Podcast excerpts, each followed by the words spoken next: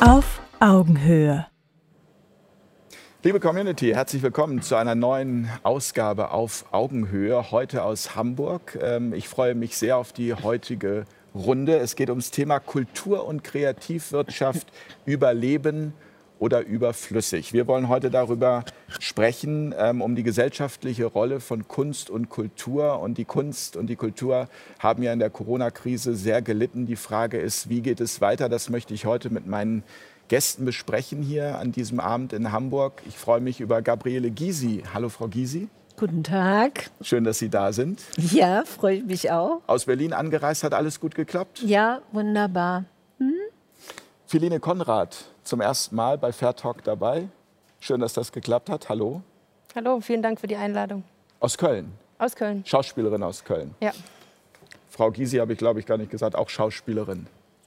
Jawohl. Aber wir kennen uns schon. Ne? Wir haben ja schon mal eine Sendung zusammen gemacht. Haben Und, äh, wir, haben wir. Viele der Community Ja. werden Sie auch schon kennen. Genau. Auch Schauspielerin und dann führt man auch irgendwann Regie oder unterrichtet. Also man hat viel mit dem Leben zu tun und der Betrachtung des Lebens. Dann freue ich mich sehr über Julia Neigel. Hallo, Frau Neigel. Einen wunderschönen guten Tag. Ich kenne Sie schon sehr lange, Sie mich noch nicht so lange. Das geht auch gar nicht, weil ich bin schon mit Ihren Hits äh, damals quasi, äh, ja, habe ich schon getanzt. Was Schatten an der sehr Wand. ehrt. Danke. Ja, habe ich neulich erst wieder gehört und muss sagen, der Song ist so unglaublich aktuell. Wahnsinn. Das weiß, da steckt man nie drin. Das ist auf jeden Fall es ist ein, ein Riesenglück gewesen, dass er mir eingefallen ist. Also ich bin heute noch dankbar dafür, sonst säße ich nicht hier. Freue mich, dass Sie da sind. Ebenfalls danke. Und ich begrüße ganz herzlich Dr. Kirsten König Hallo. mit der wohl kürzesten Anreise hier aus Hamburg. Ja, es ist quasi um die Ecke. Ich freue mich sehr, hier zu sein in meiner Heimatstadt. Rechtsanwältin. Genau. Und äh, was habe ich mir noch Musikerin. notiert? Musikerin auch. Ja, Ja. Mhm. genau. Die musikalische Rechtsanwältin. Genau. Da können Sie sich selbst quasi gute Laune machen im Moment, wahrscheinlich. Ich gebe mir Mühe, ja. Bevor wir jetzt in die Sendung ähm, einstarten, erstmal so ähm, als Grundfrage, Frau Gysi, Kreativwirtschaft. Ähm, wie gefällt Ihnen der Begriff eigentlich? Na, überhaupt gar nicht gefällt er mir. Also mir gefällt erstens schon mal überhaupt nicht die Einteilung von Menschen in kreative Menschen und unkreative Menschen. Sowas gibt's nicht. Wenn ich ganz böse bin, sage ich, das ist Rassismus. Also alle Menschen sind erstmal kreativ, da schließe ich mich Beuys an. Und dann gibt es die Kunst und Kultur, deren Gegenstand das menschliche Leben ist.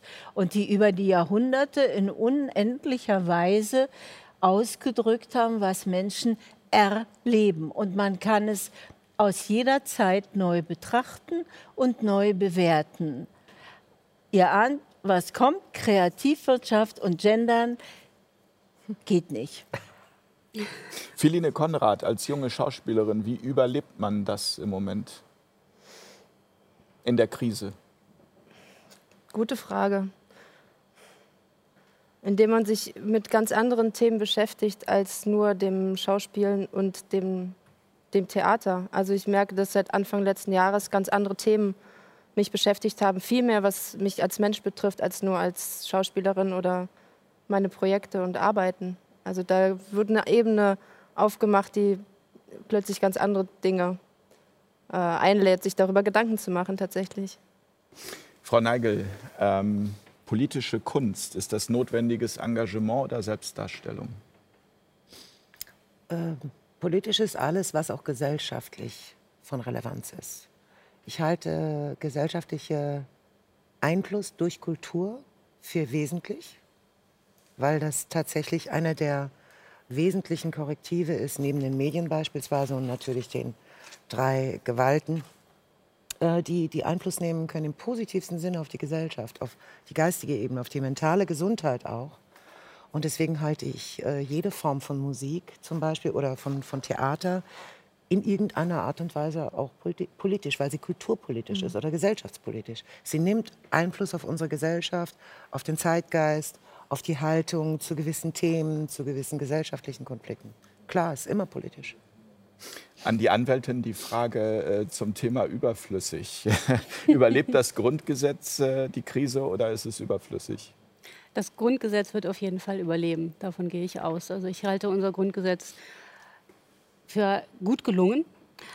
die Krise hat gezeigt, wo Defizite sind. Und man könnte vielleicht hier und da ein bisschen schrauben und diese Lücken, die sich gezeigt haben, versuchen zu schließen. Aber das, das Gerüst des Grundgesetzes wird auf jeden Fall überleben, ja. Bin ich von überzeugt. Wenn man sich die Zahlen anschaut, 2019 äh, hat äh, die Kreativwirtschaft äh, auch wenn Sie den Begriff nicht mögen, Frau Giese, ich werde ihn sicherlich heute Abend noch das ein oder andere ja, Mal ja, verwenden. Bitte, bitte. Ähm, 176 Milliarden Euro insgesamt umgesetzt. 1,2 Millionen Menschen sind in der Kreativwirtschaft äh, beschäftigt. Und jetzt haben wir gerade gehört, es gibt einen Kulturfonds, der aufgelegt wurde mit äh, zweieinhalb Milliarden Euro. Die FDP hat schon dazu gesagt, also damit lässt man die Kulturbranche am langen Arm verhungern. Äh, Frau König, Sie als Anwältin, äh, Sie haben ja viel mit Kreativen, mit Künstlern im Moment zu tun. Äh, wie geht es denen und was raten Sie denen im Moment? Hm. Es geht ihnen natürlich nicht sonderlich gut, finanziell betrachtet. Ähm ich kann natürlich nicht in, in die Menschen hineingucken, aber ich könnte mir vorstellen, dass bei vielen Künstlern etwas eingesetzt hat durch die Krise, was es sehr schwer macht, den Beruf auszuüben im Moment, nämlich eine Art Schockstarre. Ähm, ein, ja, ein, ein Zeichen von außen ähm, kann mir meine Lebensgrundlage komplett genommen werden und der Staat hält mich für nicht relevant. Das macht in dreifacher Hinsicht eine Schockstarre. Und da kann ich alle Künstler verstehen, die in dieser Situation es nicht hinkriegen, ihre Berufung auszuüben, sprich kreativ zu sein. Denn um kreativ sein zu können, braucht man einen, einen Flow, man braucht eine Leichtigkeit, man braucht eine ähm, nicht diesen Druck. So ein effortless mastery, finde ich, trifft, trifft das immer ganz gut, dieser, dieser englische Begriff. Und dass das im Moment schwer zu erreichen ist, das kann ich, kann ich sehr gut nachvollziehen. Und da geht nur leider Gottes das, das was Frau Neigel eben beschrieben hat, ähm, natürlich verloren, nämlich die Kunst, die der Gesellschaft auch mal den Spiegel vorhält, die auch mal einen Finger in die Wunde legt. Das fehlt im Moment alles. Und das ist sehr, ich finde es tragisch, aber auch verständlich. Ist das beabsichtigt, Frau Neigel? Was denken Sie? So weit möchte ich nicht gehen, aber es ist gefährlich.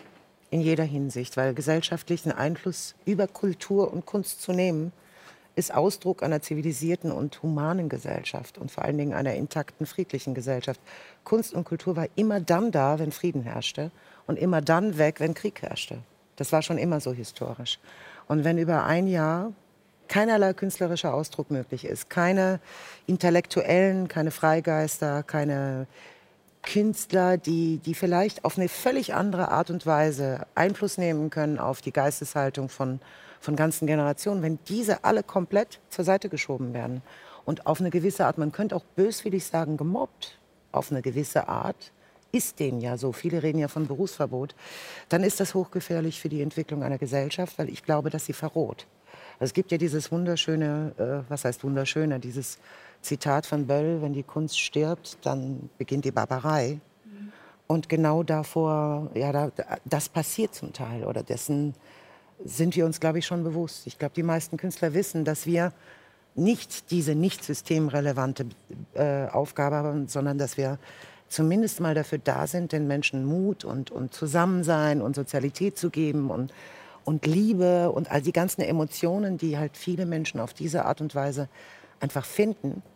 Und wenn das den Menschen entzogen wird, dann gibt es keine Freude mehr, kein Tanzen mehr, kein Miteinander, keine Umarmungen von, von Menschen, die sich rein zufällig irgendwo auf einem öffentlichen Platz treffen. Das ist kein Kickerletz, das ist ein Riesenproblem. Aber, Aber die Frechheit. Nee, Frau Giese, ja. Die Frechheit beginnt ja schon damit, dass ja. man etwas für systemrelevant oder nicht erklärt, weil das sagt ja nichts aus darüber, wie etwas wirklich ist, sondern nur über den Verstand der Leute, die das erklären. Genau. Und da ist eben die, die Dramatik der momentanen Situation, dass die Politik offensichtlich nicht in der Lage ist, zu begreifen, was sie da eigentlich tun, wenn sie was tun. Dazu wäre jetzt ein großes Studium der Kunst und Kultur wichtig. Die sollten alle mal ausruhen und sich Shakespeare-Stücke durchlesen und übers menschliche Leben nachdenken. Denn das ist der Gegenstand. Und mit der Unrelevanz von Kunst wird erklärt, dieses Nachdenken ist nicht nötig. Das machen wir schon.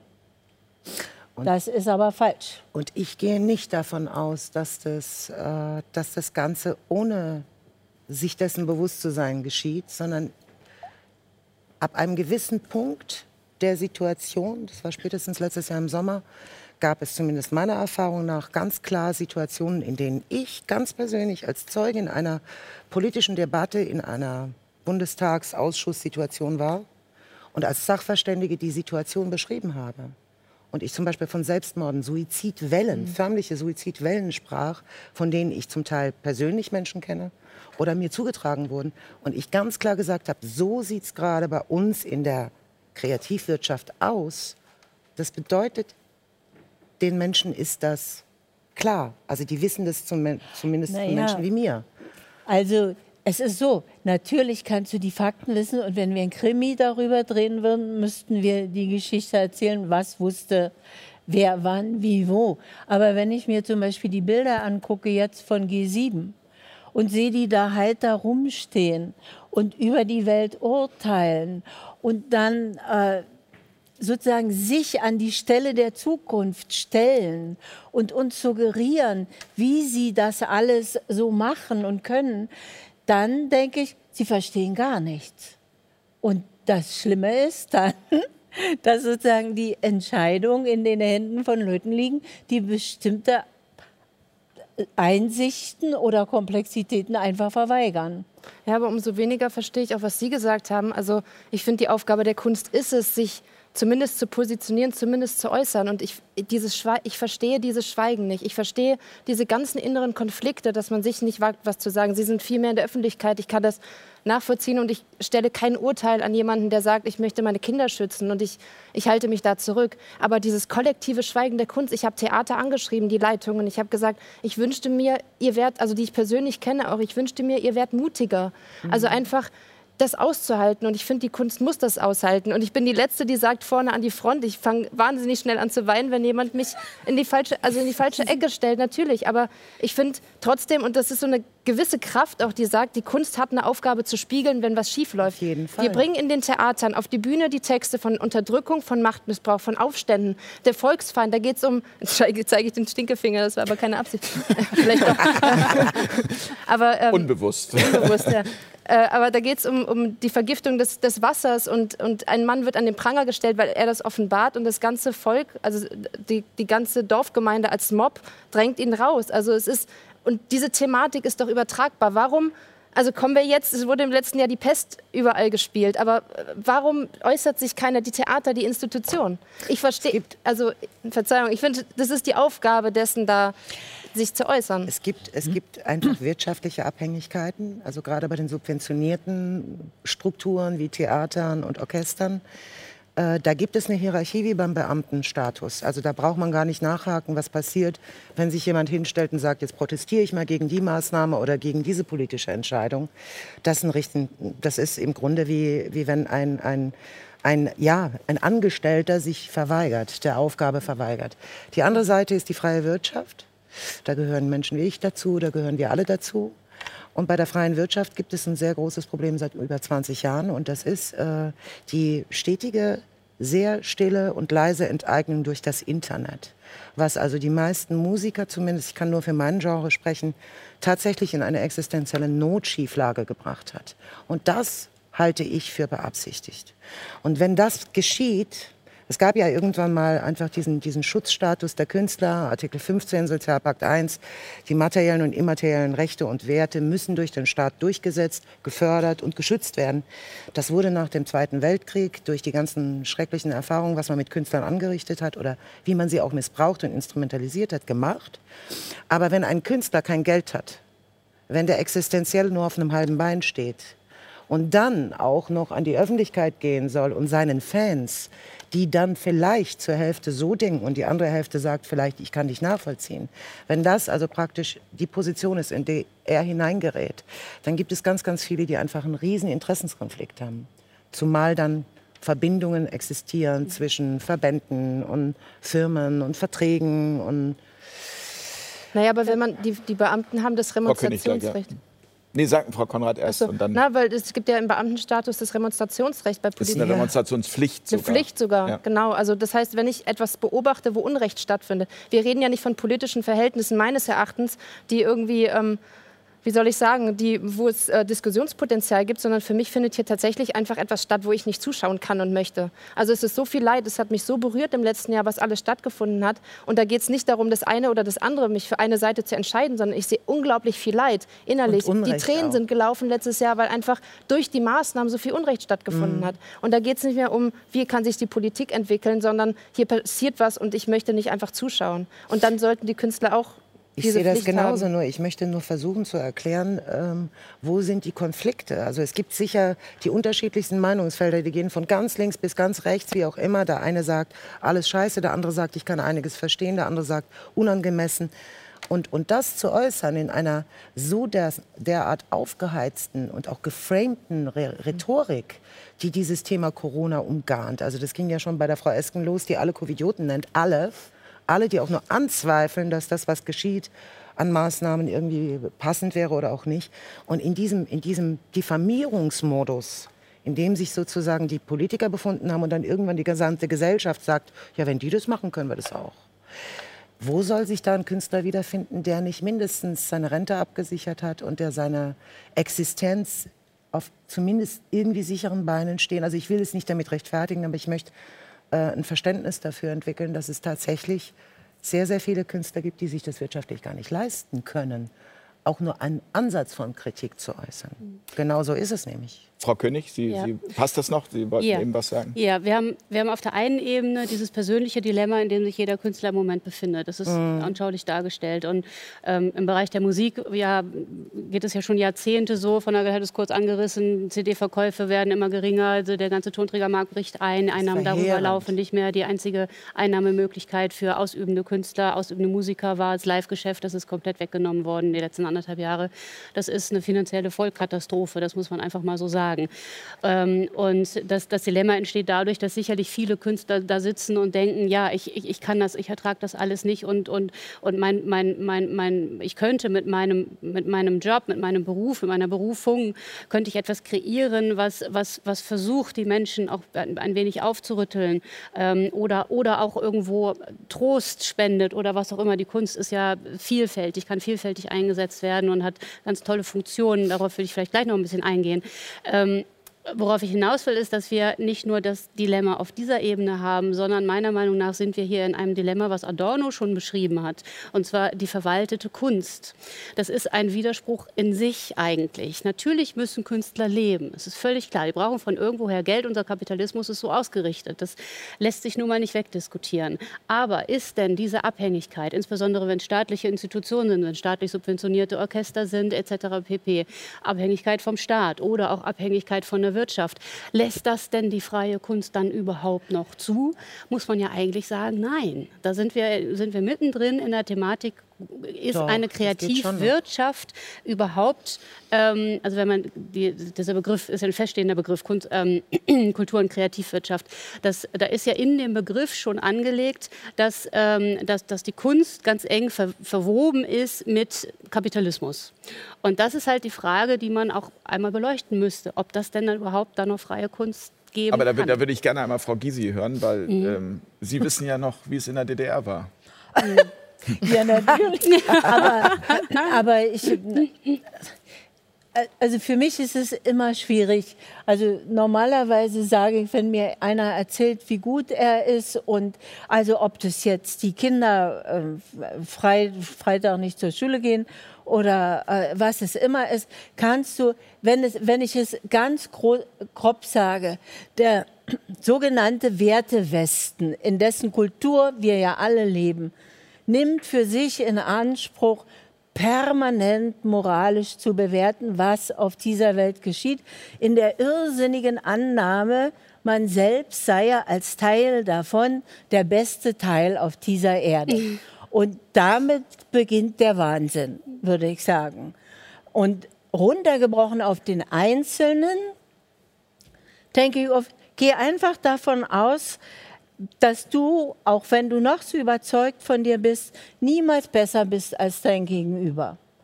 Und dann müssen wir uns jetzt nicht moralisch unterhalten, weil sonst können wir ewig auffordern, dass doch alle gut sein sollen oder frei. Jetzt weiß ich auch nicht, was das ist. Die Kunst reagiert auf, die, auf das, was gelebt wird.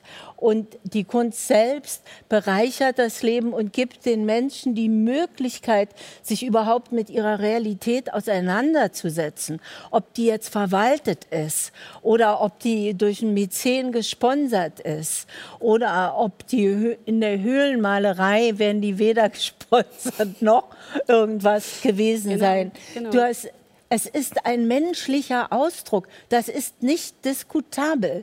Und sie tun ebenso durch bestimmte Worte, auch Kreativwirtschaft, Gott sei Dank.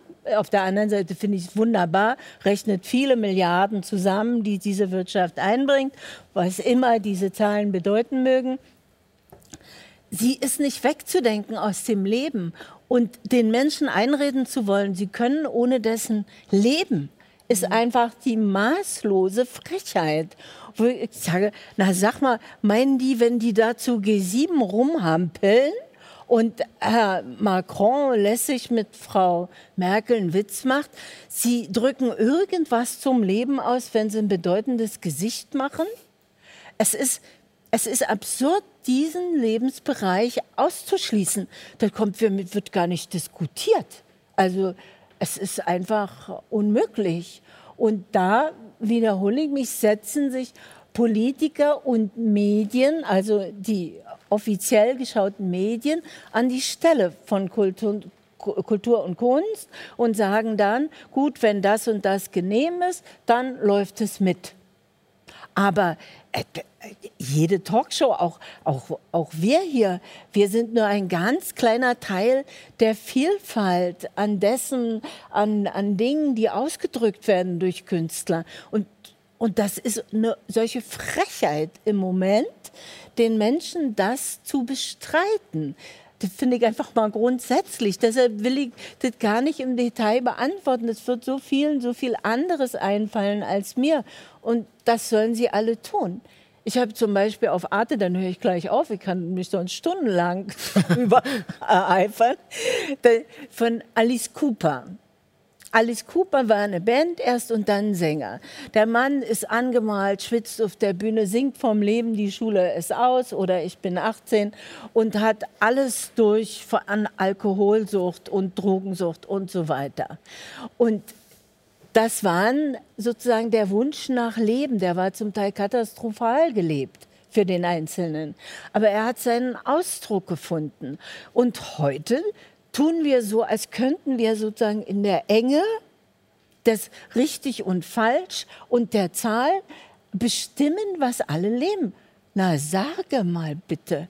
Also da muss ich jetzt wieder sagen, als Emeritierte, Emeritierten, das geht einfach nicht. Das geht nicht. Es geht auch nicht, also egal in welche Richtung. Es gibt halt einfach einen großen Konformitätsdruck. Also diese, ja, An, diese genau. Anpassung, aber genau, Drill. Aber das ist, mir ist es zum mhm. Beispiel, ich, ich kann nur sagen, das ist ja nicht nur in der Kunst so, das ist ja auch beim Sport so. Also ich war mhm. mal großer Tennisfan zu den Zeiten, als noch Boris Becker, äh, McEnroe, Lendl, das waren irgendwie Jimmy Connors, das waren irgendwie Charaktere für sich genommen. Heute sind es, das meine ich gar nicht böse, obwohl vielleicht der ein oder andere jetzt sagen äh, wird, was bildet der sich ein, sind es Ballmaschinen die gut vermarktet sind. Ja, also es fehlt das Menschliche. Stimmt, das Individuelle. Das Individuelle und Menschliche fehlt. Und wenn ich nur Bei das den Älteren noch, nicht. Ja. Da, ich will nur den einen Gedanken noch. Das ist Wahnsinn, wie den Bildern nachgejagt wird. Also der Konformitätsdruck ist ungeheuer. Zum Beispiel sehe ich neulich die drei Widerstandskämpferinnen aus Minsk oder äh, aus Weißrussland, die sehen aus wie drei, Char äh, drei Engel und Charlie. Also die sind auch so, so gestylt. Oder mein Lieblingsfoto, dann höre ich damit wieder auf, ist wie Hollande, Frau Merkel und noch irgendwelche Präsidenten nachstellen die 60er Jahre Demo in Paris, äh, Charlie Hebdo. Also was, da gehen die zum Fototermin, stellen die sich haben hin? Psychologen wahrscheinlich. ja, aber was das ist das so. für eine menschliche Erziehung, die da stattfinden soll? Frau, ja, nee. Wer fängt an? Oh, bitte, einfach. Äh, Na, das, also zur Moral wollte ich noch was sagen, weil ich finde, die Kunst ist schon moralisch. Ich finde, man kann das nicht trennen, weil jeder Einzelne hat ja einen, einen eigenen Blick auf die Welt und, und definiert die Dinge anders. Und wenn das, wenn das nicht mehr gestattet ist, dann wird's ja, dann wird, fängt diese Enge statt. Also wenn, wenn man zumindest diesen Mut hat, das irgendwie nach außen zu präsentieren, was, was da stattfindet, was man beobachtet. Ja, ja, sicher. Und, na, was Sie sagen auch zum Beispiel, dass es jetzt, wir sind nur ein kleiner Teil, aber wir sind ein Teil. Also ich werte mich da nicht auf mit, mit oder ab mit anderen im Vergleich zu anderen Medieninstitutionen, die viel größer sind. Ich finde dieses Format hier unglaublich wertvoll, weil es einen Wert vertritt, der in vielen Bereichen in den Medien fehlt, finde ich, nämlich Leute einzuladen, mit denen man nicht einer Meinung ist, auch wenn sie nicht kommen in den meisten Fällen, was ich verfolge. Ja. Aber zumindest dieses Angebot zu schaffen, dass man sagt, es geht darum, wir sprechen wieder miteinander. Und wir sind ein kleiner Teil. Und es gibt die Möglichkeit, hier zum Beispiel genau, zu wir sprechen. sind bereit Na ja, dazu. Wir bieten ja, den Raum. ja klar. Ähm, Und ja. dann sehen es vielleicht 40.000, aber ich meine, ich mein, irgendwer muss ja mal anfangen. Ich frage mich, wenn ich so schaue in der Zukunft, wie soll das denn, also was ist die Vorstellung von, ja, ich schweige jetzt zwei Jahre und dann kehrt das irgendwie schon wieder zurück und dann kann man wieder normal sprechen. Das glaube ich nicht. Ich glaube, es ist gerade wichtig, jetzt sich irgendwie, man muss ja auch nicht gleich alles aus, auspustern, was in einem stattfindet. Also da ist sicherlich viel, viel mehr noch, was raus könnte. Aber, aber zumindest so einen Impuls zu geben, dass man weiter im Gespräch bleibt, auch wenn man nicht einer Meinung Genau, ist, finde ich aber ganz zum wichtig. Beispiel, das hat er doch toll gesagt, der Konformitätsdruck ist ja auf allen Gebieten Ja. so groß. Und gegen den verwahrt man sich dann Ja. natürlich. Und Da sind ja, das ist einfach dieser eingeschränkte Meinungskorridor. Frau Mhm. König, das, äh, wie empfinden Sie das? Unerträglich. Mhm. Ich finde es wirklich unerträglich. Also es ist ja eine, eine, eine, eine Diskussionskultur wird zur Hetzjagd. Das ist ähm, mir fehlen da ehrlich gesagt die Worte für. Das äh, hat sich ja da, wo, wo und das, deshalb sage ich, ich kann die Künstler auch verstehen, auch wenn ich mir mehr Mut wünsche da an der einen oder anderen Stelle. Aber es hat ja alles Dichtmachen gezeigt, was da passiert ist. Es war ja keine, keine Kritik an der Aktion, die natürlich immer berechtigt ist, sondern das war ähm, der, ein Vernichtungswille, der da meiner, meiner Auffassung nach durchkam. Und das fand ich, ähm, fand, fand ich unerträglich. Aber ist es nicht so, dass wir auch wirklich verstehen müssen, wie der gemacht wird und wie das geht und worin die Sanktionen bestehen? Es kann eben jenseits des Rechts sanktioniert werden durch die Medien. Und das wird ja auch. Wie, wie, wie, wie, also, wie reagieren die Medien auf Sie, Frau Neigel? Sie Eigentlich- sagen ja auch ganz klar und deutlich, äh, so stopp, hier ist irgendwie das Stoppschild Also und hier bisher- über die rote Linie gehen wir nicht rüber. Bisher ähm, respektiert man meine Meinung, ohne dass man versucht, mich zu lynchen, öffentlich hinzurichten oder eine Hexenjagd durchzuführen. Und ähm, vielleicht liegt es auch daran, dass ich sage, Leute, also ich meine, ich, ich bin jetzt so lange dabei und auch schon in den 80ern, 90ern habe ich immer gesagt, wie mir der in Anführungsstrichen Schnabel gewachsen war, wenn ich was politisch scheiße fand, wenn ich irgendjemand nicht in Ordnung fand oder irgendetwas unsozial, dann habe ich es gesagt. Und es gibt für mich zu damaligen Zeiten, zu jetzt, keinen Unterschied, was meine eigene Moral betrifft. Und ähm, vielleicht ist das mein Glück, dass ich schon so lange dabei bin und, und eigentlich mit jedem rede. Also es gibt da für mich, ich, hab, ich bin da einfach Das angstfrei. ist ja mir auch völlig egal. gut. Ja, finde ich auch. Aber es, ist, So sollte es es gibt sein, natürlich, es gab auch da natürlich leichte Ansätze am Anfang, als ich die ersten kritischen Äußerungen gemacht habe. Ich habe auch dieses Cancel Culture, diesen Aufruf damals unterschrieben, war eine von, von, von mehreren Leuten wie Dieter Nuhr und ähm, einer von den äh, Monty Python-Leuten hat er noch unterschrieben, John Cleese, glaube ich. Ich habe gesagt, Leute, das geht nicht an, dass hier Künstler ausgeladen werden, weil sie irgendeinen Teil in ihrer Show äußern in einer Art und Weise, äh, wie es dem einen X oder Y so nicht passt. Wir haben hier Kunstfreiheit und wir haben hier auch Meinungsfreiheit. Damit fing das schon mal an und ich habe ähm, mich eigentlich immer sehr gut zur Wehr gesetzt. Also ich äh, lasse es dann auch nicht zu, dass ich entweder mir unwahre Tatsachenbehauptungen unterstellt werden oder ich diffamiert werde. Da werde ich dann auch sehr schnell aktiv und lasse es nicht zu. Ich dulde so etwas nicht. Ich ersticke es auch im Keim. Denn wir haben alle ein, ein, ein, ein, grundsätzliches Recht, dass zum Beispiel keine eher abschneidenden Äußerungen stattfinden oder keine Diffamierungen. Und ich nehme das sehr genau mit solchen Dingen. Ich mache das nicht gegenüber Dritten und ich erwarte, dass das mir gegenüber nicht passiert. Ich bin in einer Sagen wir mal, ich bin in einer Generation in meinen Beruf eingestiegen, in der die Individualität das nun mal wirklich das Vorrangigste war. Der Ausdruck der Individualität gepaart mit der Kunst als Herzenssprache die höchste Form des Berufsethos darstellte, auch in Kombination mit dem Gewissen und der Moral. So, und in diesem, in diesem Berufsbild bin ich aufgewachsen und das halte ich aufrecht. Und für mich ist nur sichtbar, dass die Individualität immer mehr verroht, also eigentlich abgeschliffen wird. Es, mhm. es, geht immer mehr darum, Menschen auch in ihrem Geiste zu normieren. Das entspricht nicht meiner Vorstellung von Freigeistigkeit. Mhm. Ähm, und, und wir müssen einfach einen Weg finden, auch wir Künstler, so schwer es ist und wenn man uns vielleicht dann auch unterstellt, wie können sie nur und die Moralkeule holt oder was weiß ich, welche Keule um die Ecke holt.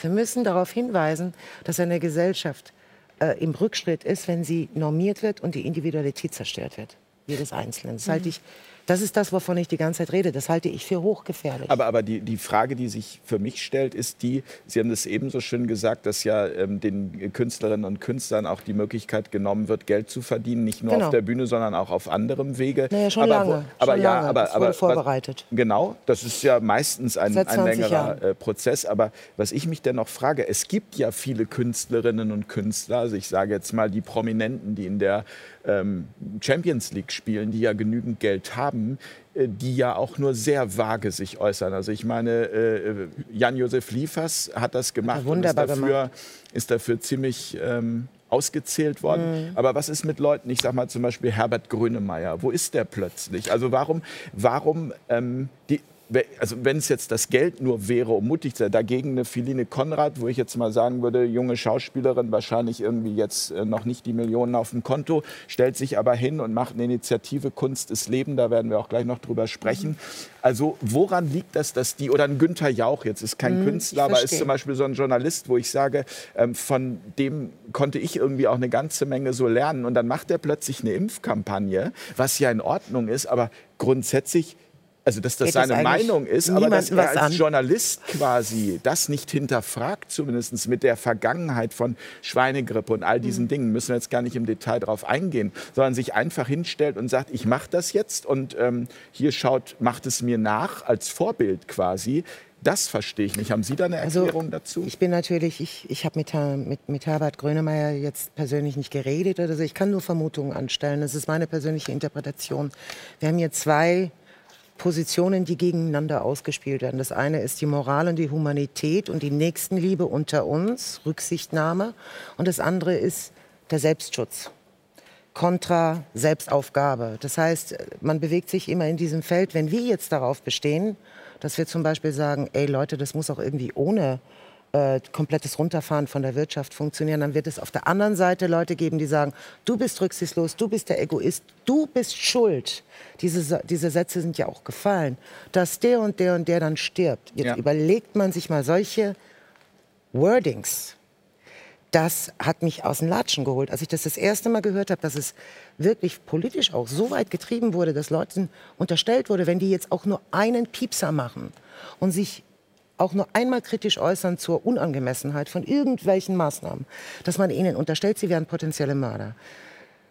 Da ist man eigentlich schon raus als sehr, sehr prominenter, weil man muss mit einem Shitstorm rechnen, der mhm. unkontrolliert verläuft, der auch geduldet wird von der Politik. Die machen ja sogar Deals auf Facebook also das Gesundheitsministerium hat ja mit, mit Facebook einen Deal gemacht. Da ist unten alles voll mit Impfkampagnen ja. und was weiß ich alles. Man muss einfach da, davon ausgehen, dass die Digitalindustrie so tief im in irgendwelchen Ministerien sitzt, da muss man einfach, wenn man nicht völlig naiv ist, dass man gegen diese Art von Struktur erstmal grundsätzlich keine Möglichkeit hat anzugehen, egal wer man ist. Und wenn man da nicht ähm, also im Grunde ist es ein direktes rhetorisches Minenfeld. Damit geht es schon mal los. Und wenn man, wenn man sich zum Beispiel, habe ich die wunderbare Sarah Connor, die dann irgendwann mal gesagt hat, hier, wir müssen auf die Bühne. Und dann gingen die eigenen Fans auf sie los und sagten, ja, wie kannst du nur, dann bezahl doch deinen Leuten irgendwie die nächsten drei, dreieinhalb Monate einfach Geld. Ich meine, die Frau ist jetzt auch nicht die ja. reichste Frau der Welt. Da wird dann sofort so eine Neiddebatte aufgemacht. Ja, da gibt es den Sozialneid, ja das ist typisch deutsch im Übrigen, das würde es in anderen Staaten so nicht geben. Und dann wird man praktisch öffentlich gelüncht dafür, dass man sagt, hallo, mir ist mein Leben auch wichtig und das meiner, meiner Liebsten, meiner Nächsten mhm. und das meiner Techniker und das meiner Band und im Übrigen unserer Branche. Und es gibt auch ein paar Leute, die sind depressiv. Vielleicht hat es auch schon jemanden dahin gerafft, dass er sich umgebracht hat. Nur so nebenbei, wir haben auch ein Leben und wir haben auch Schmerzen.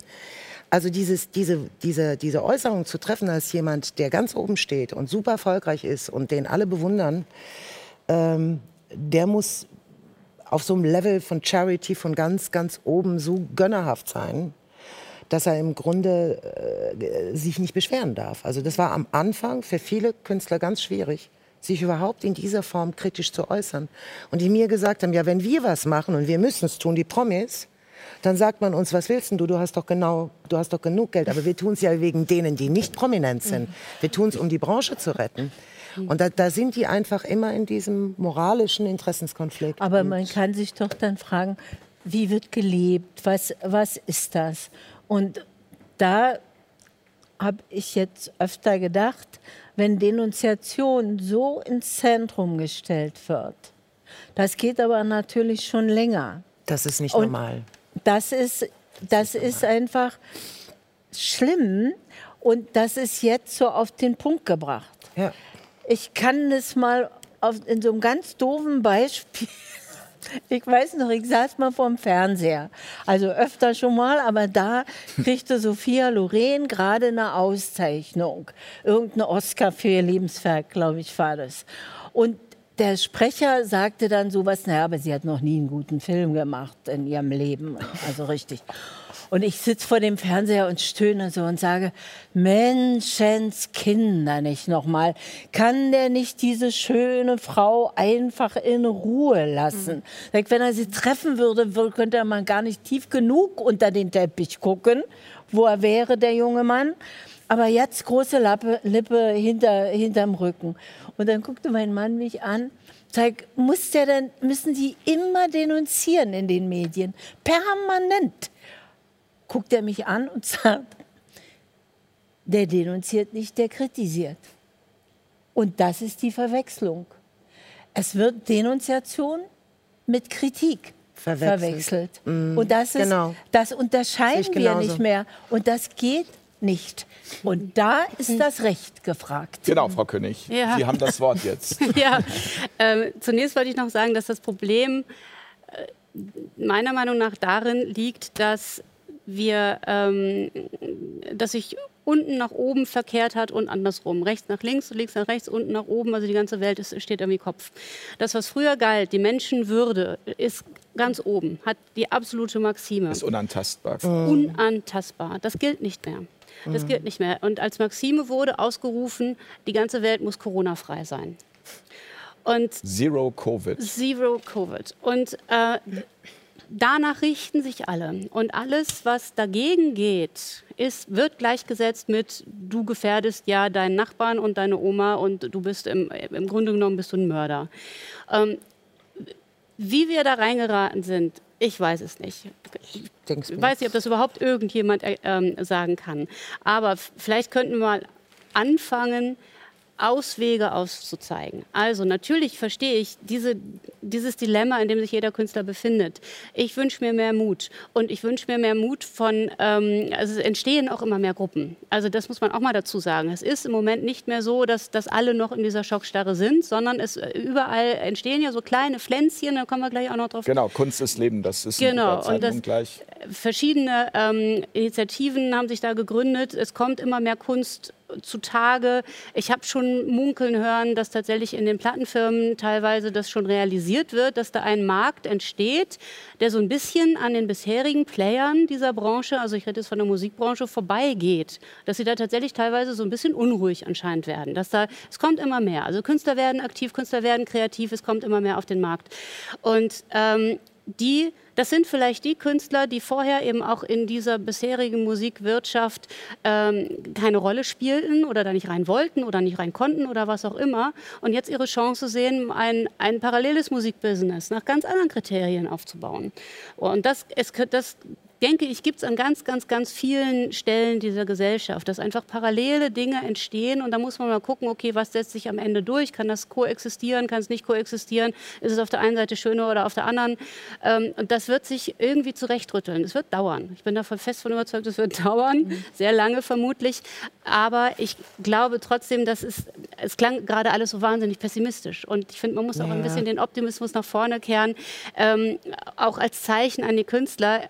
Mach macht einfach was. Also auch wenn, ähm, man, man muss ja nicht gleich ähm, eine Klage anstrengen, wie es diese eine ähm, Kunstbewegung um Ann-Sophie Mutter ja getan hat. Die haben es ja, die haben es ja tatsächlich versucht. Die haben versucht, darauf zu klagen, dass Spielstätten wieder geöffnet werden. Die haben das um die Ohren gehauen bekommen. Bis zum Bundesverfassungsgericht sind sie gegangen. Bundesverfassungsgericht hat gesagt, ähm, ja, das mit der Kunstfreiheit ist ja schön und gut. Ähm, da gibt es den Werk- und den Wirkbereich. Und der Werkbereich ist überhaupt nicht beschnitten. Ihr könnt ja immer noch kreativ sein, so viel ihr wollt. Und der Wirkbereich ist ja auch nicht so wirklich beschritten, sondern nur in einigen Spielstätten dürfen wir nicht mehr auftreten. Also ist Kunstfreiheit doch gar nicht betroffen. Also betroffen schon, aber nicht so doll eingeschränkt, dass wir hier jetzt einschreiten müssen. Das war das Ergebnis. Das hat das Bundesverfassungsgericht gesagt. Mir schlackern da die Ohren. Ähm, das ist eine der bodenlosesten Frechheiten. Das kann man so sagen. Von einem Gericht hier geäußert. Ja gut, da muss man gesagt, sich aber nur angucken, und so Zeug. wer da sozusagen ja. die Leitung hat. Ja. ja wird, genau, man braucht sich nur den Präsidenten ansehen. Ende zu führen, da wird den Künstlern Abfall oder den Künstlern wird gesagt, ihr könnt doch streamen, da könnt ihr doch eure Kunst präsentieren. Es reicht doch, wenn ihr Ausschnitte eurer Kunst ins Internet stellt, könnt ihr doch machen, wer hindert euch denn dran? Und das reicht doch für eure Kunstfreiheit.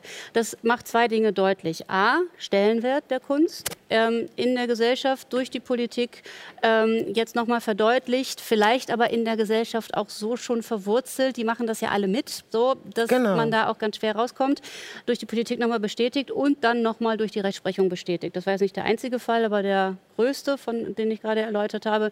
Die Rechtsprechung bestätigt das leider. Und da haben wir einmal dieses Problem und auf der anderen Seite haben wir das Problem, dass das, dass das Grundgesetz, Sie fragten eben, wird es überleben? Ja, es wird überleben, aber es muss vielleicht hier und da ergänzt werden. Das ist ein Teil, ähm, dass die Kunstfreiheit äh, vielleicht auch ergänzt äh, werden muss durch eine Kunstgenussfreiheit, um es jetzt mal sehr unjuristisch auszudrücken. Denn die haben wir nicht. Frau Konrad, Sie sind eben gerade ganz nervös auf Ihrem Stuhl hin und her gerutscht. Ja, es ist, äh, es ist so ein Thema, was mich echt total also im Innersten. Sie hätten doch einfach es übers Internet streamen können. Na, ich bin gegen diese Streams. Ich sage das ganz ja. deutlich. Und zwar aus dem Grund, als ich das Theater kennenlernte, 2010.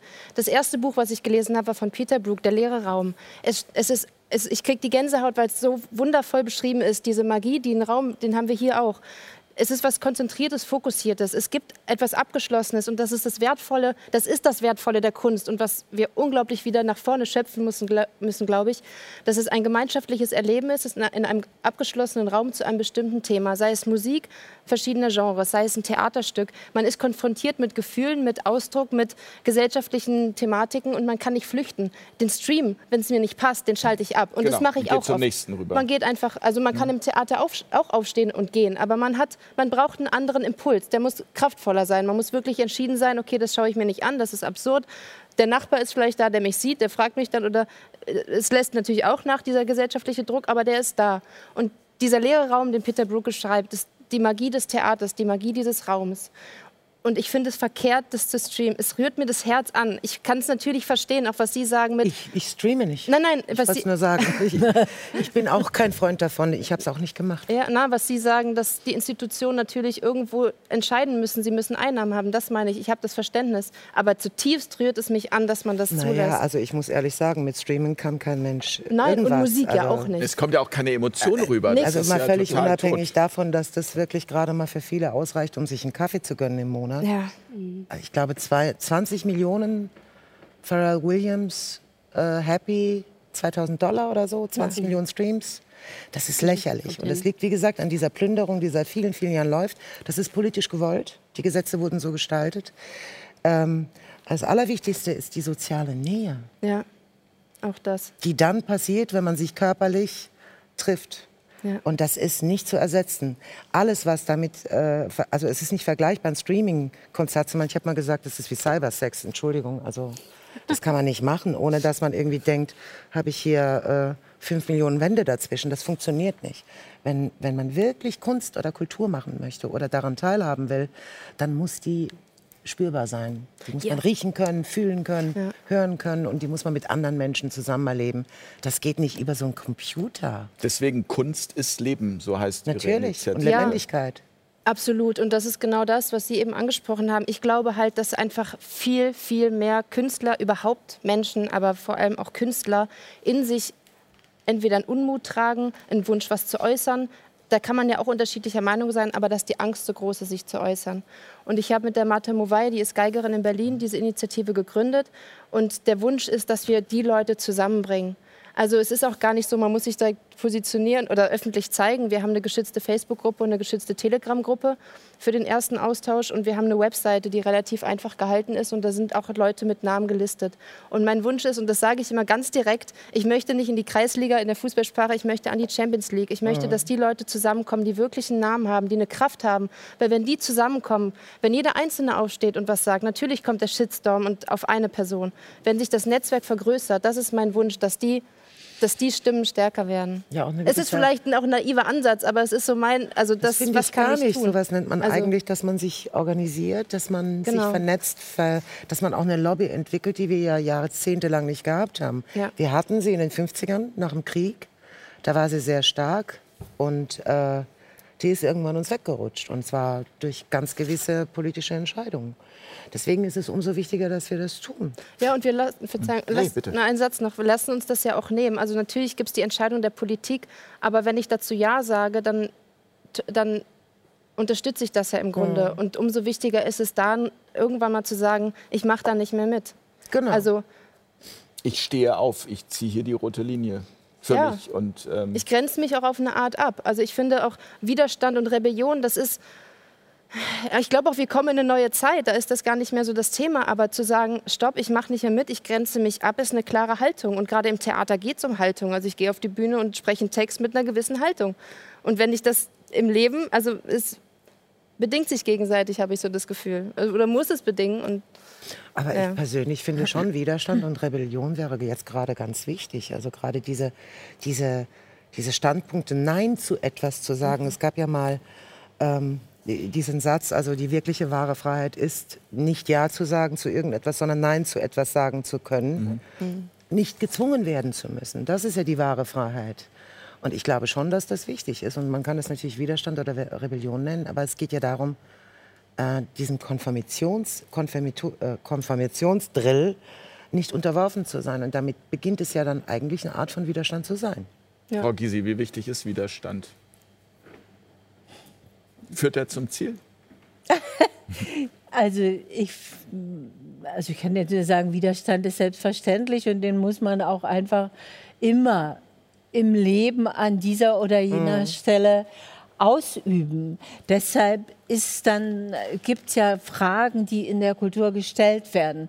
Also ich habe mir immer im Leben gesagt, um den einfacher anzufangen, ich bin nicht bereit, die Hierarchie nach oben zu äh, akzeptieren.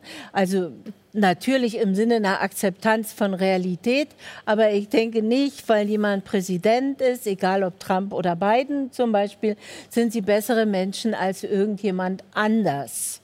Und wenn ich jetzt diese Hierarchie als in der Unterscheidung zwischen Funktion und Mensch nicht mitmache, dann entsteht für mich ein Gleichheitsprinzip.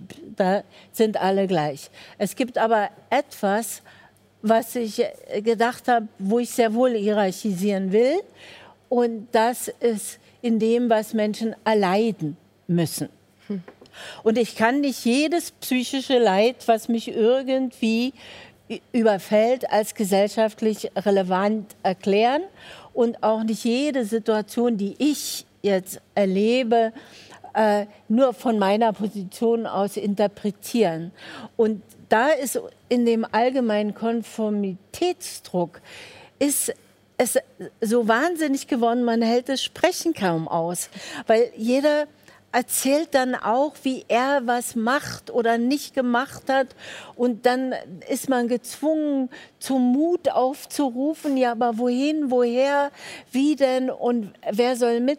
Rebellion und Widerstand, na klar. Also die Art der Vereinsamung, die hier angestrebt wird, die ist nicht hinnehmbar. Also da muss man einfach sagen, nein. Es wird krank. geküsst, es wird berührt. Es, ist, es kann nicht sein, dass die Menschen von sich selbst so entfernt werden müssen. Du kannst natürlich, nicht die ganze Welt ist ein Krankenhaus. Also natürlich im Krankenhaus und sollst auch nicht überall und immer jeden küssen, aber äh, es, es ist, es ist so, diese Art von Regelung, aseptischer Regelung des Lebens mit zugeteilten Erlebnissen auf der eigenen Couch, das wird nicht gehen. Wir Menschen leben nun mal in Gruppen und könnten auch nicht überleben. Und gegen diese Art der Konformität ist Widerstand natürlich auf jeden Fall angebracht. Worin der jetzt besteht, ob ich mit meinen Nachbarn zusammen esse oder zehn Künstler auf der Straße singen oder was immer Menschen tun. Das, das muss man dann machen und es ist dann auch alles, alles kreativ. Was nur nicht geht, ist, da hat, Entschuldigung, das ist ein Satz, den hat neulich ein Freund gesagt. Und zwar ging es um, wir hatten so ein Gespräch zu den 22 Schauspielern.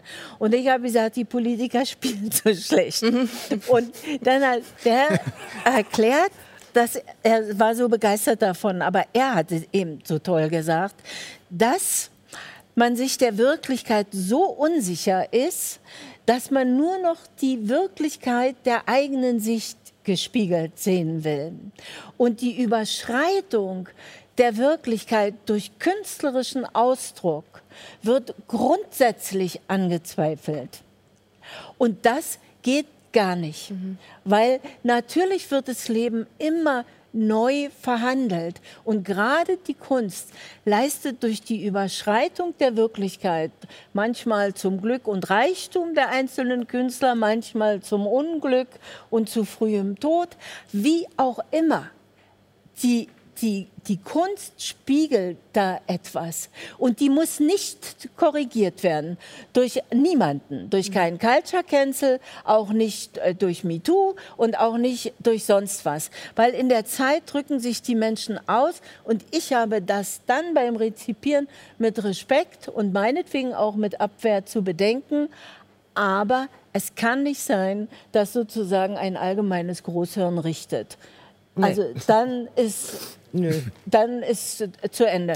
Und gegen Großhirne ist da einfach Widerstand Insofern jeder noch Hirnträger und Hirnnutzer ist in ja. einem Genau. Kann das nicht sein, nein. Nein. Im Üblichen nicht. Nee. Ich, ich, ich hatte eben noch, das ist, liegt jetzt schon ein bisschen zurück, aber ich hatte eben noch was aufgeschnappt. Äh, Frau König, Sie hatten gesagt, äh, wie sind wir da bloß reingeraten? Also wie sind wir in dieses Schlamassel reingeraten? Und Frau Neigel hatte so ganz kurz gesagt, äh, ich habe da eine Idee, die würde ja. ich noch mal gerne hören. Wie konnte es denn jetzt so weit kommen, dass wir in diesem äh, Punkt sind? Das ist ja nicht nur seit Corona so, das hat sich ja schon das hat weit sich entwickelt, vorher ja. entwickelt. Das hat sich entwickelt. Also das, das fing ähm, durchaus damit an, dass wir in einem, in einem äh, digital-industriellen Raum leben und eine ganze Generation damit aufgewachsen ist, alles kostenlos zu bekommen, was im Internet zugänglich ist. Also das heißt, geistiges Eigentum wurde immer mehr verdrängt. Content darf nichts kosten. Content äh, frei war gleichzeitig kostenlos. Das ist natürlich nicht so.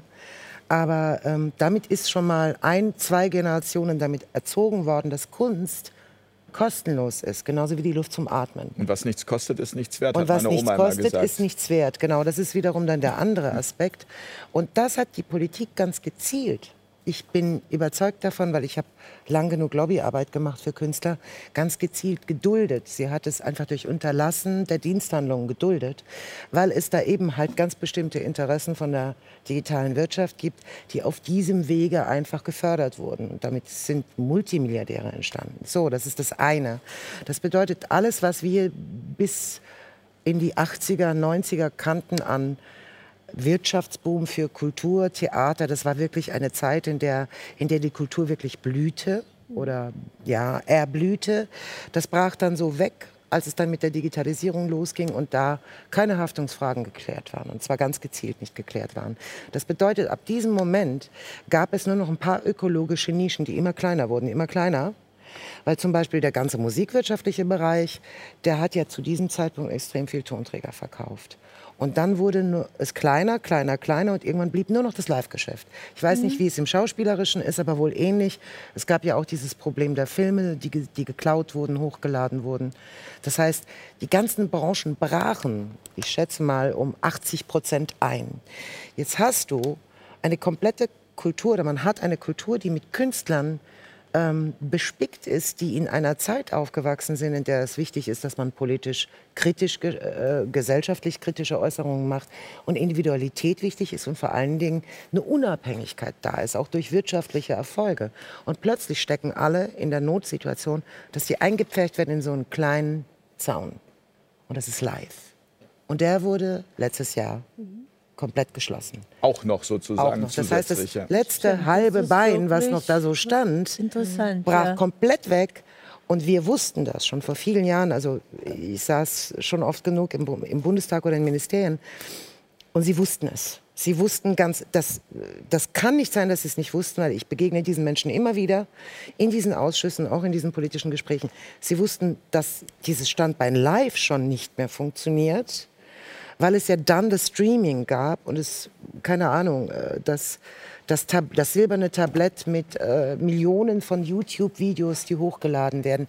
Alles ohne Haftung, alles ohne Bezahlschrank, also ohne zu bezahlen. Und wir, sie wussten, dass wenn sie das auch noch kappen, bricht diese Wirtschaft, die wir jetzt mal Kulturwirtschaft nennen, komplett zusammen. Und wenn das geschieht, dann bricht das, die fünfte Gewalt in diesem Staat zusammen. Und davor gab es schon eine Tendenz seit Ende der 90er Jahre, da fing das an mit dem Telemediengesetz, äh, dass die Medien, also zuerst hat es die Musik gespürt, dann haben es die Filme gespürt, die Filmhersteller, Theater und so weiter. Und dann fing es bei den Medien an. Die Medien, die Verlage verloren immer mehr an Abonnements, immer mehr an Auflagen. Und im Grunde hat sich immer alles zentriert um das digitale Urheberrecht. Und wenn man da genau hinsieht, dann weiß man, es war so gewollt, es war so geplant. Wenn man sich das Gesetz anschaut, wie es geschaffen wurde, wenn man sich die Proteste der ganzen Künstler anschaut, über die Jahre hinweg, äh, sieht man, dass es immer ignoriert wurde, immer. Und dann kommt, und jetzt komme ich in die Ist-Zeit zurück, eine Situation, in der gesagt wird, und das war in dem Fall Jens Spahn, das habe ich auch im Kulturausschuss äh, im Bundestag letztes Jahr gesagt, im Juni, da habe ich wirklich fast solche Adern gekriegt am Hals. Und dann kommt ein Jens Spahn, stellt sich vor die großen Medien und sagt, was ist Ihnen lieber? Ich zitiere den Mann. Der Weg zur Arbeit oder zu der Liebsten oder zu dem Liebsten oder zum Konzert oder zur Sportveranstaltung. Und wir saßen, also ich, ich spreche für viele, so da. Fassungslosigkeit. Fassungslosig. Weil damit war klar, wir trennen jetzt mal die ganze Wirtschaft und alle Sprachrohre und Idole und Helden und äh, Prominenten mal das ist eine kurz Aufteilung in wertvolles und wertloses von Leben. denen, die eine Arbeit haben und die Liebste haben und die da haben gar nichts mehr. Zack. Und dann kam erstmal der Schock, logischerweise. Und dann kam noch die Dreistigkeit, dass die Fördermittel, die versprochen wurden, natürlich überhaupt nicht griffen. Und das muss, muss denen bekannt gewesen sein, weil wir sind ja schon ein bisschen länger da und unser Lebenskonzept und unser Berufskonzept auch. Und dann kam das, was vorher angerichtet worden ist bei der Ethik innerhalb der Gesellschaft, dass Kunst nichts mehr wert ist und alles kostenlos und stellt jetzt jetzt hole ich die mal zurück. Also wir, unsere Wirtschaft, jetzt stellt euch mal nicht so an. Ihr seid doch alle reich, jetzt zahlt mal eure Leute. Genau das ist passiert. Gerade Und dieses Framing, um das zu Ende zu sagen, dieses Framing wurde weitergeführt. Eine Frau Merkel hat irgendwann gesagt, ähm, die Großveranstaltungen, auf die können wir jetzt mal verzichten, glaube ich. Das waren so Worte, also solche, das sind Framings. Die kommen, also wenn man das jetzt, wenn man jetzt einen Psychologen dran setzt, dann wird man sagen, die Künstler, die Kultur wird hier gerade diskriminiert und gemobbt und im Grunde aus, aus dem allgemeinen Leben entfernt. Und dass die Leute, die in dieser Branche sitzen, vorher schon entfernt wurden, indem sie kulturell, wirtschaftlich enteignet wurden, und zwar systematisch, und einem, einem, einer Gesellschaft gegenüberstanden, die eigenen Fans, die sie entweder verklagen müssen, weil sie enteignet werden und gegen die digitale Industrie ausgespielt werden, oder es hinnehmen, dass ihre Arbeit immer weniger wird und nutzloser wird oder weniger wert ist. Das war eigentlich die Vorbereitung für diese Position, in der die Künstler jetzt stecken. Und das ist unerträglich, tatsächlich unerträglich. So eine Deklassierung und Entwürdigung und so eine, äh, so eine Verachtung von oben herab Politik gegen Kultur zu machen, ge gegen Kultur, ist unerträglich und inakzeptabel. Das ist zumindest meine Meinung. Frau König, Sie Ja, äh, zwei Punkte habe ich dazu. Also einmal möchte ich dem voll und ganz beipflichten. Ich habe schon vor Danke. 15 Jahren ähm, äh, äh, Veranstaltungen moderiert oder auch selber Vorträge gehalten, wo Politiker zugehört haben und wo es darum ging, ähm, ein bisschen Aufmerksamkeit für die Kultur- und Kreativwirtschaft zu bekommen von den Politikern. Und das hat damals schon nicht funktioniert. Und ähm, jetzt ist die Situation wirklich unerträglich. Umso mehr wundere ich mich über Initiativen wie Alarmstufe Rot, die nichts anderes machen, als sich hinstellen und sagen, wir wollen jetzt Geld vom Staat. Das ist im Moment das, ist das Einzige, was sie gefordert haben. Ich war auf einer dieser Veranstaltungen, es waren ganz viele Redner auf der Bühne. Ähm, Herbert Grönemeyer war auch da, der hat das Ganze mit sehr viel mehr Pathos rübergebracht. Es hat gleich viel mehr Anklang gefunden, hat man richtig gemerkt, so, oh, das kommt, ne, kann das gut. Er ist einfach sehr gut in dem, was er macht, wie er redet, wie er textet. Ähm, aber es ging nur darum, so, wir wollen jetzt hier Geld vom Staat. Und das verstehe ich dann nicht, weil das dann eine, eine Reaktion... Eine Abhängigkeit auch vom Äh, Staat Genau, das, das, das, das vertieft eine Abhängigkeit vom Staat und es vertieft dieses Bittstellertum und entfernt von, von, dem, ähm, von, von, von dem, was ich aus, hier aus dieser Richtung immer, immer mehr vernehme, auch ähm, was mich sehr freut, gerade weil, weil sie ja noch ein bisschen jünger sind und von daher diese, diese, diese, diese, diese, ja, diese ach, fast so ein bisschen Mut eingefordert wird oder so ein bisschen Unverständnis auch geäußert wird, warum, warum nicht mehr kommt von den Künstlern. Und es ist doch, es ist doch der Beruf, es ist doch die Berufung. Und ähm, ah, ich wollte auf den zweiten Punkt damit hinaus, den muss ich gerade mal wieder aus meinem Gedächtnis kramen. Ähm, ich hatte gerade so viele Gedanken Ich wollte gleichzeitig gerade sagen, nehmen Sie einen. Schluck Wasser, aber das Glas ist leer. Ja, äh, ja das ist bisschen leer. Wasser gebraucht. Ähm, äh, da fällt mir bestimmt gleich noch wieder ein, aber vielleicht ergänzend dazu noch, dass es hat ja gerade die Urheberrechtsreform erneut äh, stattgefunden und, und da versucht man wieder an einem, an einem Urheberrecht, was, was einfach nicht mehr passt in diese Zeit. Versucht, wurde versucht dann rumzudoktorn und es ist in alle Seiten, äh, es wurde keiner Seite gerecht. Die, die Künstler beschweren sich zu Recht enorm über dieses neue Gesetz, weil es nämlich ganz kurz vielleicht ein Punkt ist, dass das jetzt, ähm, dass das Hochladen von, äh, von 15 Sekunden Musikausschnitt zum Beispiel ist jetzt per se legal. So, also da wird einfach in 15 Sekunden kann in einem Werbe- Werbejingle schon alles gesagt sein, in einem Refrain von einem Popsong kann in 15 Sekunden schon die Hälfte gesagt sein. Das ist einfach, ähm, das ist ein Teil dieser Enteignung, von der Frau Neigel Da sind muss wir wieder bei Silicon ich- Valley letztendlich, oder? Ja, aber ich muss dem schon widersprechen, ein Stück weit. Das Urheberrecht passt immer. Das ist wie das Menschenrecht. Das deutsche Urheberrecht ist perfekt. Ich kenne kein besseres in, in der ganzen Welt. Man sagt nur, dass es nicht mehr reinpasst, weil die digitale Welt sich daran gewöhnt hat, Kunst für so einen äh, Spottpreis, wenn überhaupt, für irgendwas zu bekommen. Und meiner Position nach, weil ich war eine von den Aktivistinnen, die diesen offenen Brief geschrieben haben, äh, hat sich die digitale äh, Industrie dem deutschen nationalen Gesetz anzupassen. Meiner Auffassung nach ist das Urheberrecht immer passend. Man muss es nur einfach in digitales Recht umsetzen. Ne? Darf ich was Ja, ergänzen zu, zu Ihnen? Weil ich finde, es geht noch weiter als Beruf und Berufung. Ich finde, Kunst hat eine Notwendigkeit, was wir total Ja. vergessen haben. Kunst Ja. hat eine Notwendigkeit, diesen Ausdruck, egal mit welchem Künstler man spricht oder der sich irgendwie einen anderen Weg sucht, sich auszudrücken im Leben, der nicht den, den klassischen Weg geht. Also ich kann da auch von mir sprechen. Das ist im Grunde nicht, dass ich mir das ausgesucht habe, sondern es ist ein Lebens, eine Einstellung, eine, ein Blick auf die Welt. Und wenn man sich, äh, weiß nicht, Van Gogh anschaut, Gauguin, Maler, die hatten nichts damals, was nicht heißt, dass man unter den Verhältnissen leben soll und muss. Aber es gibt etwas im Grunde in der Kunst eine Wertigkeit, die höher ist über dem vom Staat, was Sie gesagt haben, Alarmstufe Rot fordert Geld. Ich kann das nachvollziehen, aber ich glaube, es geht noch in der Wertigkeit der Kunst einen Tick weiter. Aber es muss ja nicht gegeneinander äh, negiert werden. Das ist ja Genau. wie in allem. Ich meine, in der Medizin geht es bestimmt auch Ärzte, die völlig ethisch aus Gründen dessen, dass sie wirklich den Menschen helfen wollen, nichts anderes täten und den ganzen Tag auch kostenlos. Trotzdem soll jeder Geld verdienen und muss jeder Geld verdienen. Und die Existenzabsicherung ist ein wesentlich wichtiger Faktor. Ich muss, was die Alarmstufe Rot-Situation betrifft, schon sagen, dass sich das jetzt auch strukturell völlig geändert hat. Also wenn man sich das ansieht, rufen diese jetzt zur Bundeskonferenz auf und sagen, hier, lasst uns organisieren, lasst uns eine Wertigkeit und Respekt für unsere Branche schaffen. Also es eben nicht nur um den Notnagel geht und erstmal die, die, die größten existenziellen Nöte zu stopfen. Wahrscheinlich ist es sicher jetzt auch nach 16, 17 Monaten auch so weit, dass man ab einem gewissen Punkt auch sagt, jetzt muss aber auch langsam mal gut sein. Ne? Auch für den, der die größte Geduld gezeigt hat.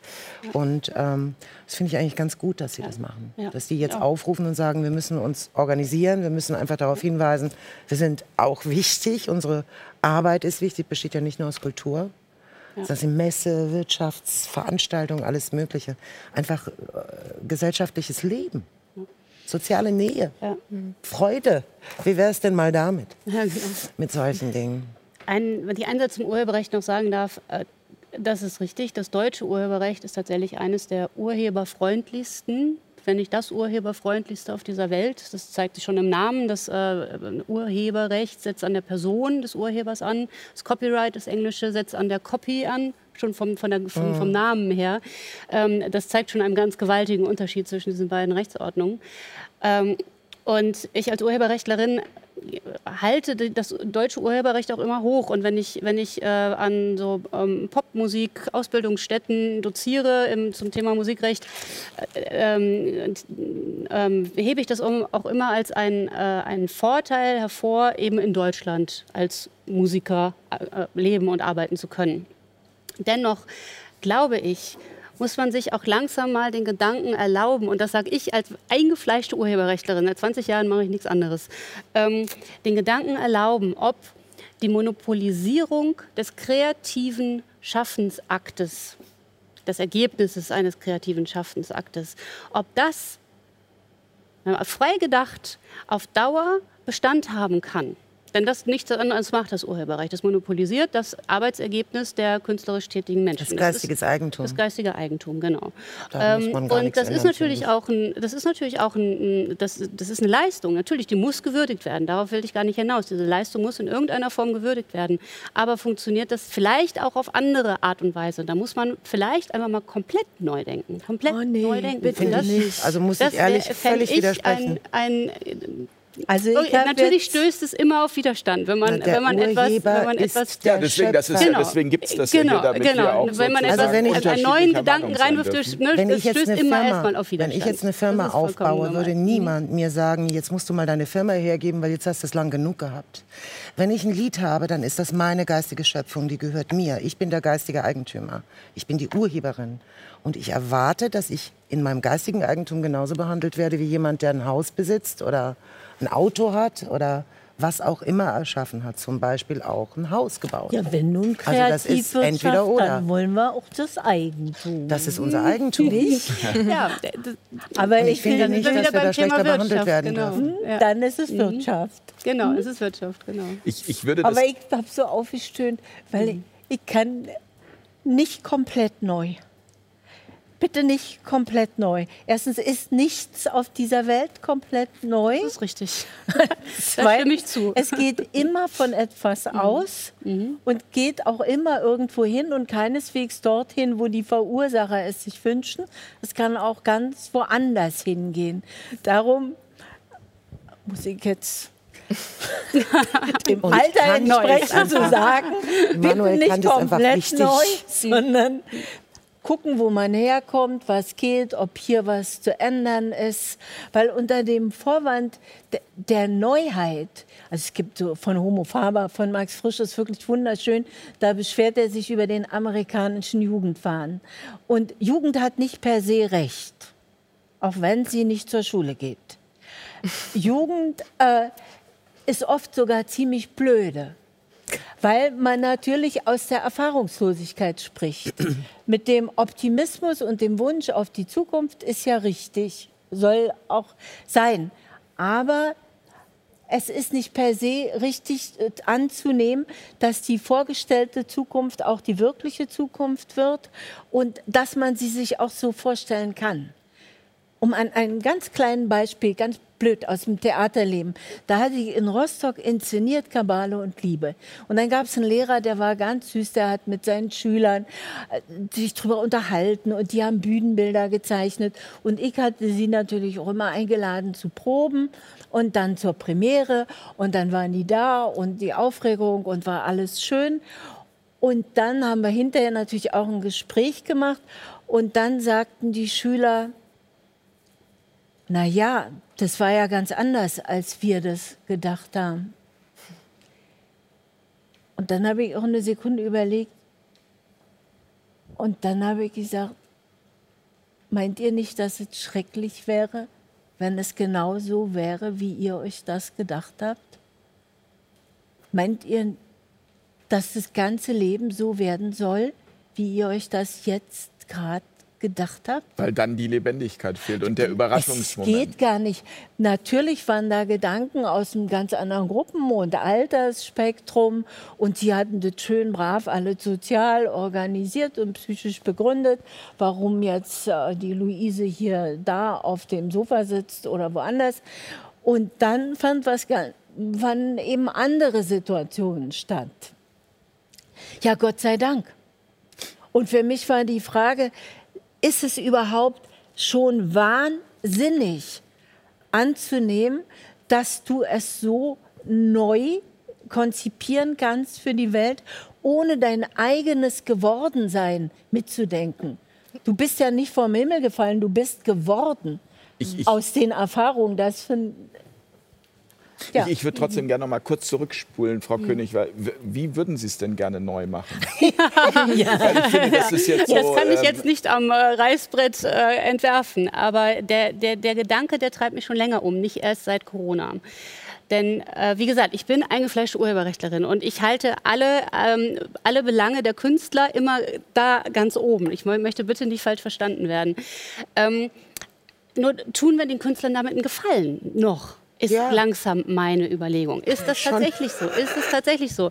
Ja. Kann man nicht einfach andere versuchen, andere Wege zu finden, ein ganz anderes System, wie ein finanzieller Ausgleich dafür geschaffen wird, dass jemand kreativ tätig ist? Muss es eine 1 zu 1 Situation sein? Die, die Diskussion kam zum Beispiel wieder auf bei den, bei den Videos zu diesem Tanzsong, äh, wo diese, die Krankenschwestern und so alle zu getanzt haben. Wie hieß das noch? Ein, ein Jerusalem, Jerusalem Challenge.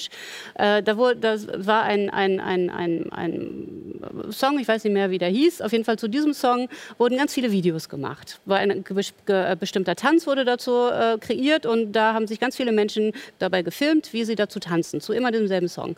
Und das, ähm, die, die Rechteinhaber, Warner, Warner Music war das, haben abgemahnt. Haben die Menschen, die diese Videos gemacht haben und ins Netz gestellt haben, abgemahnt. Da sage ich als Urheberrechtlerin natürlich, na klar machen die das. Logisch, ist doch ein gutes Recht, dürfen sie ja auch. Ist der ein Song, niemand hat sie nach den Rechten gefragt, dürfen sie abmahnen. Die haben einen riesigen Shitstorm dafür bekommen. Wo ich erstmal denke, wo kommt denn dieser Shit- Shitstorm her? Ist doch völlig klar, dass die abmahnen, wenn ihre Rechte genutzt werden. Und es sind ja auch die Rechte der Künstler, die dahinter stecken, müssen sie auch abmahnen. Ja, aber so haben die Leute das halt nicht mehr gesehen. Die haben gesagt, ähm, jetzt ist hier so eine tolle Aktion entstanden. Und äh, warum muss jetzt ein Konzern, wird ja mal gesagt, der sowieso Milliarden verdient, warum muss der jetzt diese tolle Aktion, die in dieser Krise so vielen Menschen ein bisschen Freude bringt, hm, hm, warum muss der das jetzt abmahnen? So, und da sehe ich Mittelweg für mich als einen gangbaren, alle Videos, die dafür eingesetzt wurden, Werbung für ihr eigenes Unternehmen zu betreiben, wo damit dann noch wieder äh, Geld generiert wurde oder zumindest äh, Anreize geschaffen wurden, irgendwie was zu kaufen oder was zu besuchen oder so, da finde ich es absolut gerechtfertigt abzumahnen. Da sind monetäre Interessen dahinter, die jemand abgreift, ohne eine eigene Leistung erbracht zu haben ähm, oder nur einen geringen Teil oder eine andere Leistung genutzt zu haben, ohne diese zu vergüten.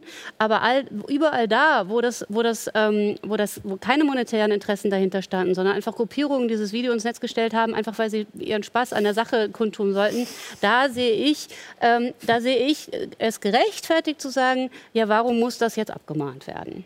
Na, das finde ich schon. Aber wer, wer soll es wer soll's kontrollieren, oder? Also, jetzt sind wir praktisch, äh, wo war die Henne und wo ist das Ei?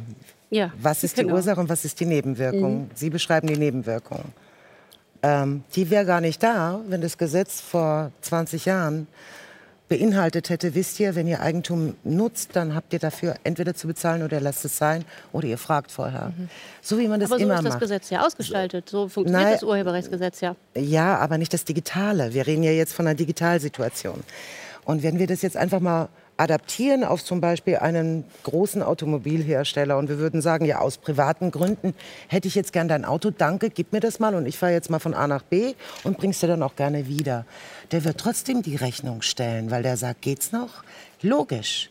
Meiner Auffassung nach stehen wir als Künstler nicht zur Verfügung, ganz besondere Opfer erbringen zu müssen, auch äh, wenn das vielleicht bestimmte äh, Fans, die auch gleichzeitig sagen, ja, aber ich kaufe doch auch deine Musik oder ich höre sie auch. Ich mag das zum Beispiel auch nicht, wenn jemand sagt zu mir, ich unterstütze dich, indem ich deine CD verkaufe. Und ich sage, Moment, es ist meine Leistung und das ist ein Produkt, das du kaufst.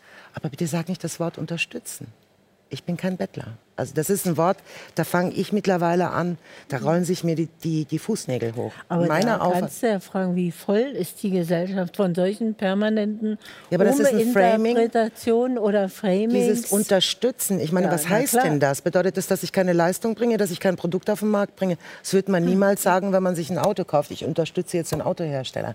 No, das passiert nicht. Und da gibt es ein Patentrecht und da würde sich das ist eine Frage der Macht. Genau. Und es ist auch eine Frage dessen, an was man sich gewöhnt hat. Wir haben es hier wirklich mit einer Nebenwirkung zu tun. Und auf die einzugehen, sehe ich überhaupt nicht ein, weil das ist nicht mein Problem. Ich berufe mich, wie viele meiner Kollegen oder wir alle, auf unser geistiges Eigentum. Und wenn die Politik wissentlich bei einer wieder erneuten Industrialisierung sich wieder die Künstler vorgeknöpft hat und die Schwächeren, die Einzelkämpfer, dann müssen die das regeln. Jedenfalls werden wir keinen Millimeter zurückgehen. Weil wir haben Kant gehabt, wir haben, wir haben die Aufklärung gehabt und wir haben fast 100 Jahre gebraucht, um ein Eigentumsrecht zu haben. Wir waren vorher die Hofnarren, wir waren die Idioten und wir waren dem Klerus und dem Adel unterworfen. Und wenn wir Glück hatten, bekamen wir ein paar Spenden an der, an an der Straße. Also so war das früher. Und die Nummer läuft nicht nochmal, nicht in Europa. Na, ich finde auch, also was das Urheberrecht angeht, sehe ich ganz genauso wie Sie. nicht. Also wenn es, wenn es ein Stück ist, was ich produziert habe oder ein, ein Text, den ich geschrieben habe und jemand zitiert daraus oder zitiert den Text, also zumindest möchte ich gefragt werden vorher, ob der zitiert werden kann. Dann Und- geht's ja auch. Dann Ja, und ich finde, zum Beispiel jetzt in der Situation kann man auch sagen, also ich meine, entweder sagt man jeder, der so ein Video gemacht hat, weil natürlich hat es einen sozialen, wertvollen Aspekt. Jeder zahlt einen Euro zum Beispiel als Wertigkeit, aber dass der Künstler das selbst entscheiden kann oder der das Urheberrecht Natürlich. hat. Also dass man sagt, hey, das hat sich jetzt so entwickelt, wie geht man damit um zum Beispiel? Ähm, dann kann man immer noch sagen, naja gut, also ich jetzt zum Beispiel als unbekannte Künstlerin, ja, das ist Werbung für mich, wenn jemand meinen Text abdruckt oder irgendwas, dann kann ich sagen, okay, dann bin ich einverstanden unter den Aspekten. Ich bin aber, ich habe aber eine Entscheidungsmöglichkeit, da mitzusprechen. Und wenn man vom Recht halt das schon nimmt, das sehe Also ich wenn man das kritisch. schon Also ich, überspringt. ja, ich also finde, es sollte, es, also es, geht nicht. dieses zumindest vorher fragen. Ich habe auch, ein, ich habe mein Video geschnitten im letzten Jahr und habe dann Video. Aber, aber Entschuldigung, wenn ich da einmal unterbreche, Ist ja Konrad, Form das, von das ist ja so. Also, Aber wenn ich es richtig verstanden habe, war das mit dem äh, Es, mit es, diesem es, ist, es ist, das Urheberrecht ist- ist darauf ausgerichtet, dass es so sein sollte. Also wenn alles seinen richtigen Gang geht, Ja. wäre es genau so, dass man, Genau. bevor man etwas nutzt, eine Musik oder ein Bild oder einen Film oder was auch immer, ähm, man möchte das für seine eigenen Zwecke nutzen, dann muss man den Urheber fragen. Da muss man, man sich äh, urheberrechtliche Nutzungsrechte einräumen lassen ähm, und, ähm, und darf es dann eben nutzen, wenn man einem erlaubt wird. Und dann kann der Urheber sagen, kostet so und so viel Geld. Und dann hat man einen Lizenzvertrag geschlossen und ähm, so ist das, so ist das Recht ausgerichtet. Nur das funktioniert halt im Internetzeitalter nicht mehr. Das funktioniert aber schlicht seit nicht- Jahren nicht mehr. Das liegt nicht am Urheberrecht, das liegt an den Politikern. Und das war früher auch möglich. Früher im- analogen Bereich war das nie ein Thema. Und wie gesagt, aus heutiger ist Sicht ist es immer noch bei der. Bäckerei so und es ist bei dem Uhrmacher so und es ist beim Autohersteller so. Und äh, nur weil die Digitalität existiert, heißt das noch lange nicht, dass wir jetzt irgendwie sagen müssen, okay, dann lösen wir uns in Luft auf und jeder kann willkürlich auf uns zugreifen. Das oder habe auf ich ja mit unsere keinem Werke. Wort gesagt. Es geht um ein, ein Neudenken, um eine neue, eine neue Art der Honorierung der Leistung der Sie kreativ sagen jetzt mal Menschen. weiterdenken. Genau. Weiterdenken. Ein Weiterdenken auf Grundlage des bisherigen Erfahrungsschatzes. Dann, denn ich möchte immer nicht so gerne in die, in die Vergangenheit gucken. Also ja, da sind Fehler gemacht gibt worden. Da Dinge, wurde, da wurde, da wurde, da wurde äh, versäumt, ein, ein rechtzeitig einen Riegel vorzuschieben vor diese Bedienmentalität im Internet. Das wurde in der Tat versäumt. Ja, also und jetzt hat sich das so eingebürgert. Und das kann man nicht zurückdrehen. Deshalb braucht man doch doch, andere man Wege einer, einer, einer Wertschätzung, einer finanziellen Wertschätzung der, der kreativen Menschen. Das kann man zurückdrehen. Da muss ich wieder widersprechen. Ich habe letztens äh, von, von Frau Justizministerin Lambrecht gesagt bekommen, es wäre veraltert. Geistiges Eigentum oder dieses Art, diese Art von Gesetz. Zum Beispiel der starre Melodienschutz. Das ist jetzt, das ist nicht veraltet. Das ist, also da müssen wir halt auch irgendwann sagen, die Grundrechte sind veraltet, die Menschenrechte sind veraltet. Eigentum allgemein ist veraltet, dann sind wir gleich irgendwie bei der Anarchie oder beim Sozialismus oder wo sind Nee, wir da oder bei gelandet? Klaus Schwab. oder bei Klaus Schwab. Also wenn das veraltet ist oder wenn das irgendwie äh, modernisiert werden muss, dann müssen wir das überall so machen. Aber im Darf Moment- nichts mehr an Eigentum geben. aber im Moment, Frau Nagel, ist es doch so, wenn ich das richtig verstehe, wenn mir jetzt jemand im Internet was klaut, kann ich Mhm. doch klagen, oder nicht? Das, also, das funktioniert ja.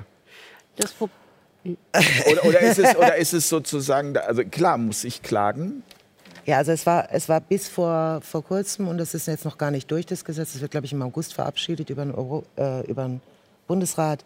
Es ist so, dass immer noch die Situation eigentlich vorhanden ist, dass wir eine illegale Nutzung haben. Also alles, was geteilt wird, ist eigentlich letztendlich illegal, außer man hat die Lizenz an irgendjemanden vergeben. Aber nehmen wir mal ein praktisches rein von den Beispiel. Ich, ich nehme ein Video von Ihnen, Schatten an der Wand, Mhm. äh, das Sie produziert haben, wo Sie die Rechte haben und äh, dann Genau. leite ich das irgendwie weiter.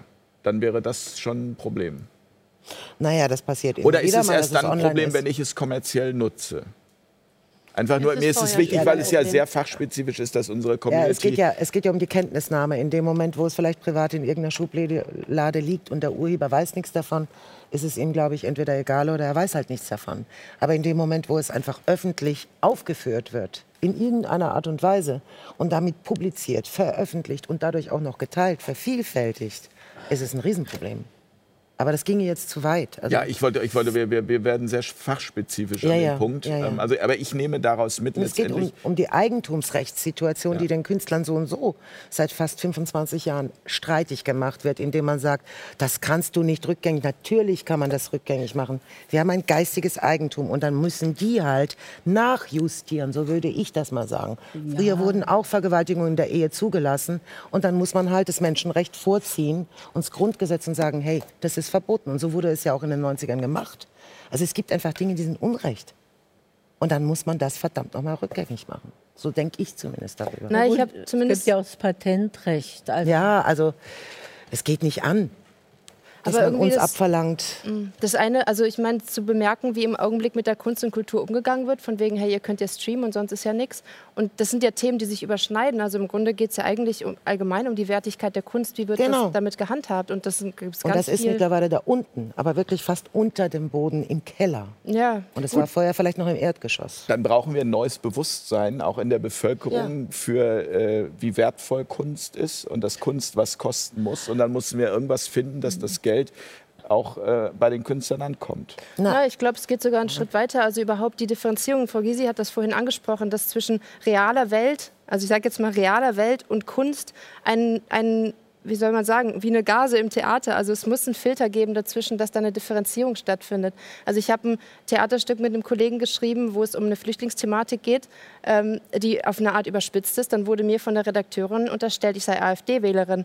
Also ja, es ist zum Lachen, weil es, es ist halt einfach, Ehrlich, also ich das finde, ist so typisch. Fast Reflex, und das oder? ist nicht, das war vor Corona. Also es hat nichts mit dem jetzigen Zustand zu tun, sondern ich habe das Gefühl, dass diese Grenzen sich aufweichen. Natürlich berufen sich die ein, sie können sich alles erlauben, weil sie sagen, es ist Kunstfreiheit. Aber ich finde, die Kunst muss gerade deswegen frei sein, dass man gesellschaftliche Themen auch überspitzt darstellen kann. Also Manina Fall. die sagt, hier sind verschiedene Waffen, Sie können eine aussuchen, mit der Sie mich umbringen. Das war von ihr eine Performance vor ein paar Jahren oder ein paar Jahrzehnten, ich weiß nicht genau. Ich meine, unter solchen Gegebenheiten hätte Josef Beuys gar keine Chance gehabt oder auch. Aber das ist ein Statement. Das ist ein, also da, da gibt man einen Raum frei, der natürlich gesetzlich ganz klar geregelt Ich wollte ist. gerade sagen, ja, Aber die Kunst gibt, das ist ein hartes Statement.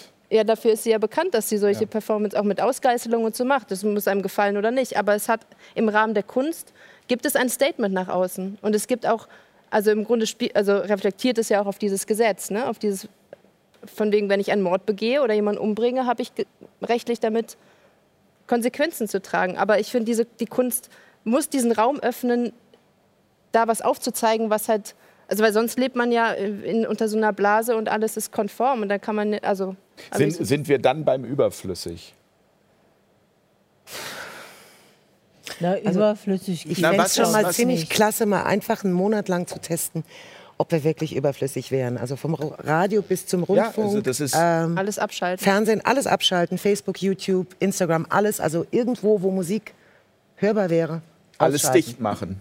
Alles dicht. Alles dicht machen, ja, Genau, genau. wie überflüssig wären wir dann wirklich für die Gesellschaft und auch für die Politik. Und ich glaube, das wird ein großes Sehr Auer werden. sehr Das hat doch Heiner spürbar. Müller, glaube ich, Ja. auch gesagt. Ein Jahr mal alle Theater schließen, dann wird man sehen. was das hat, ne?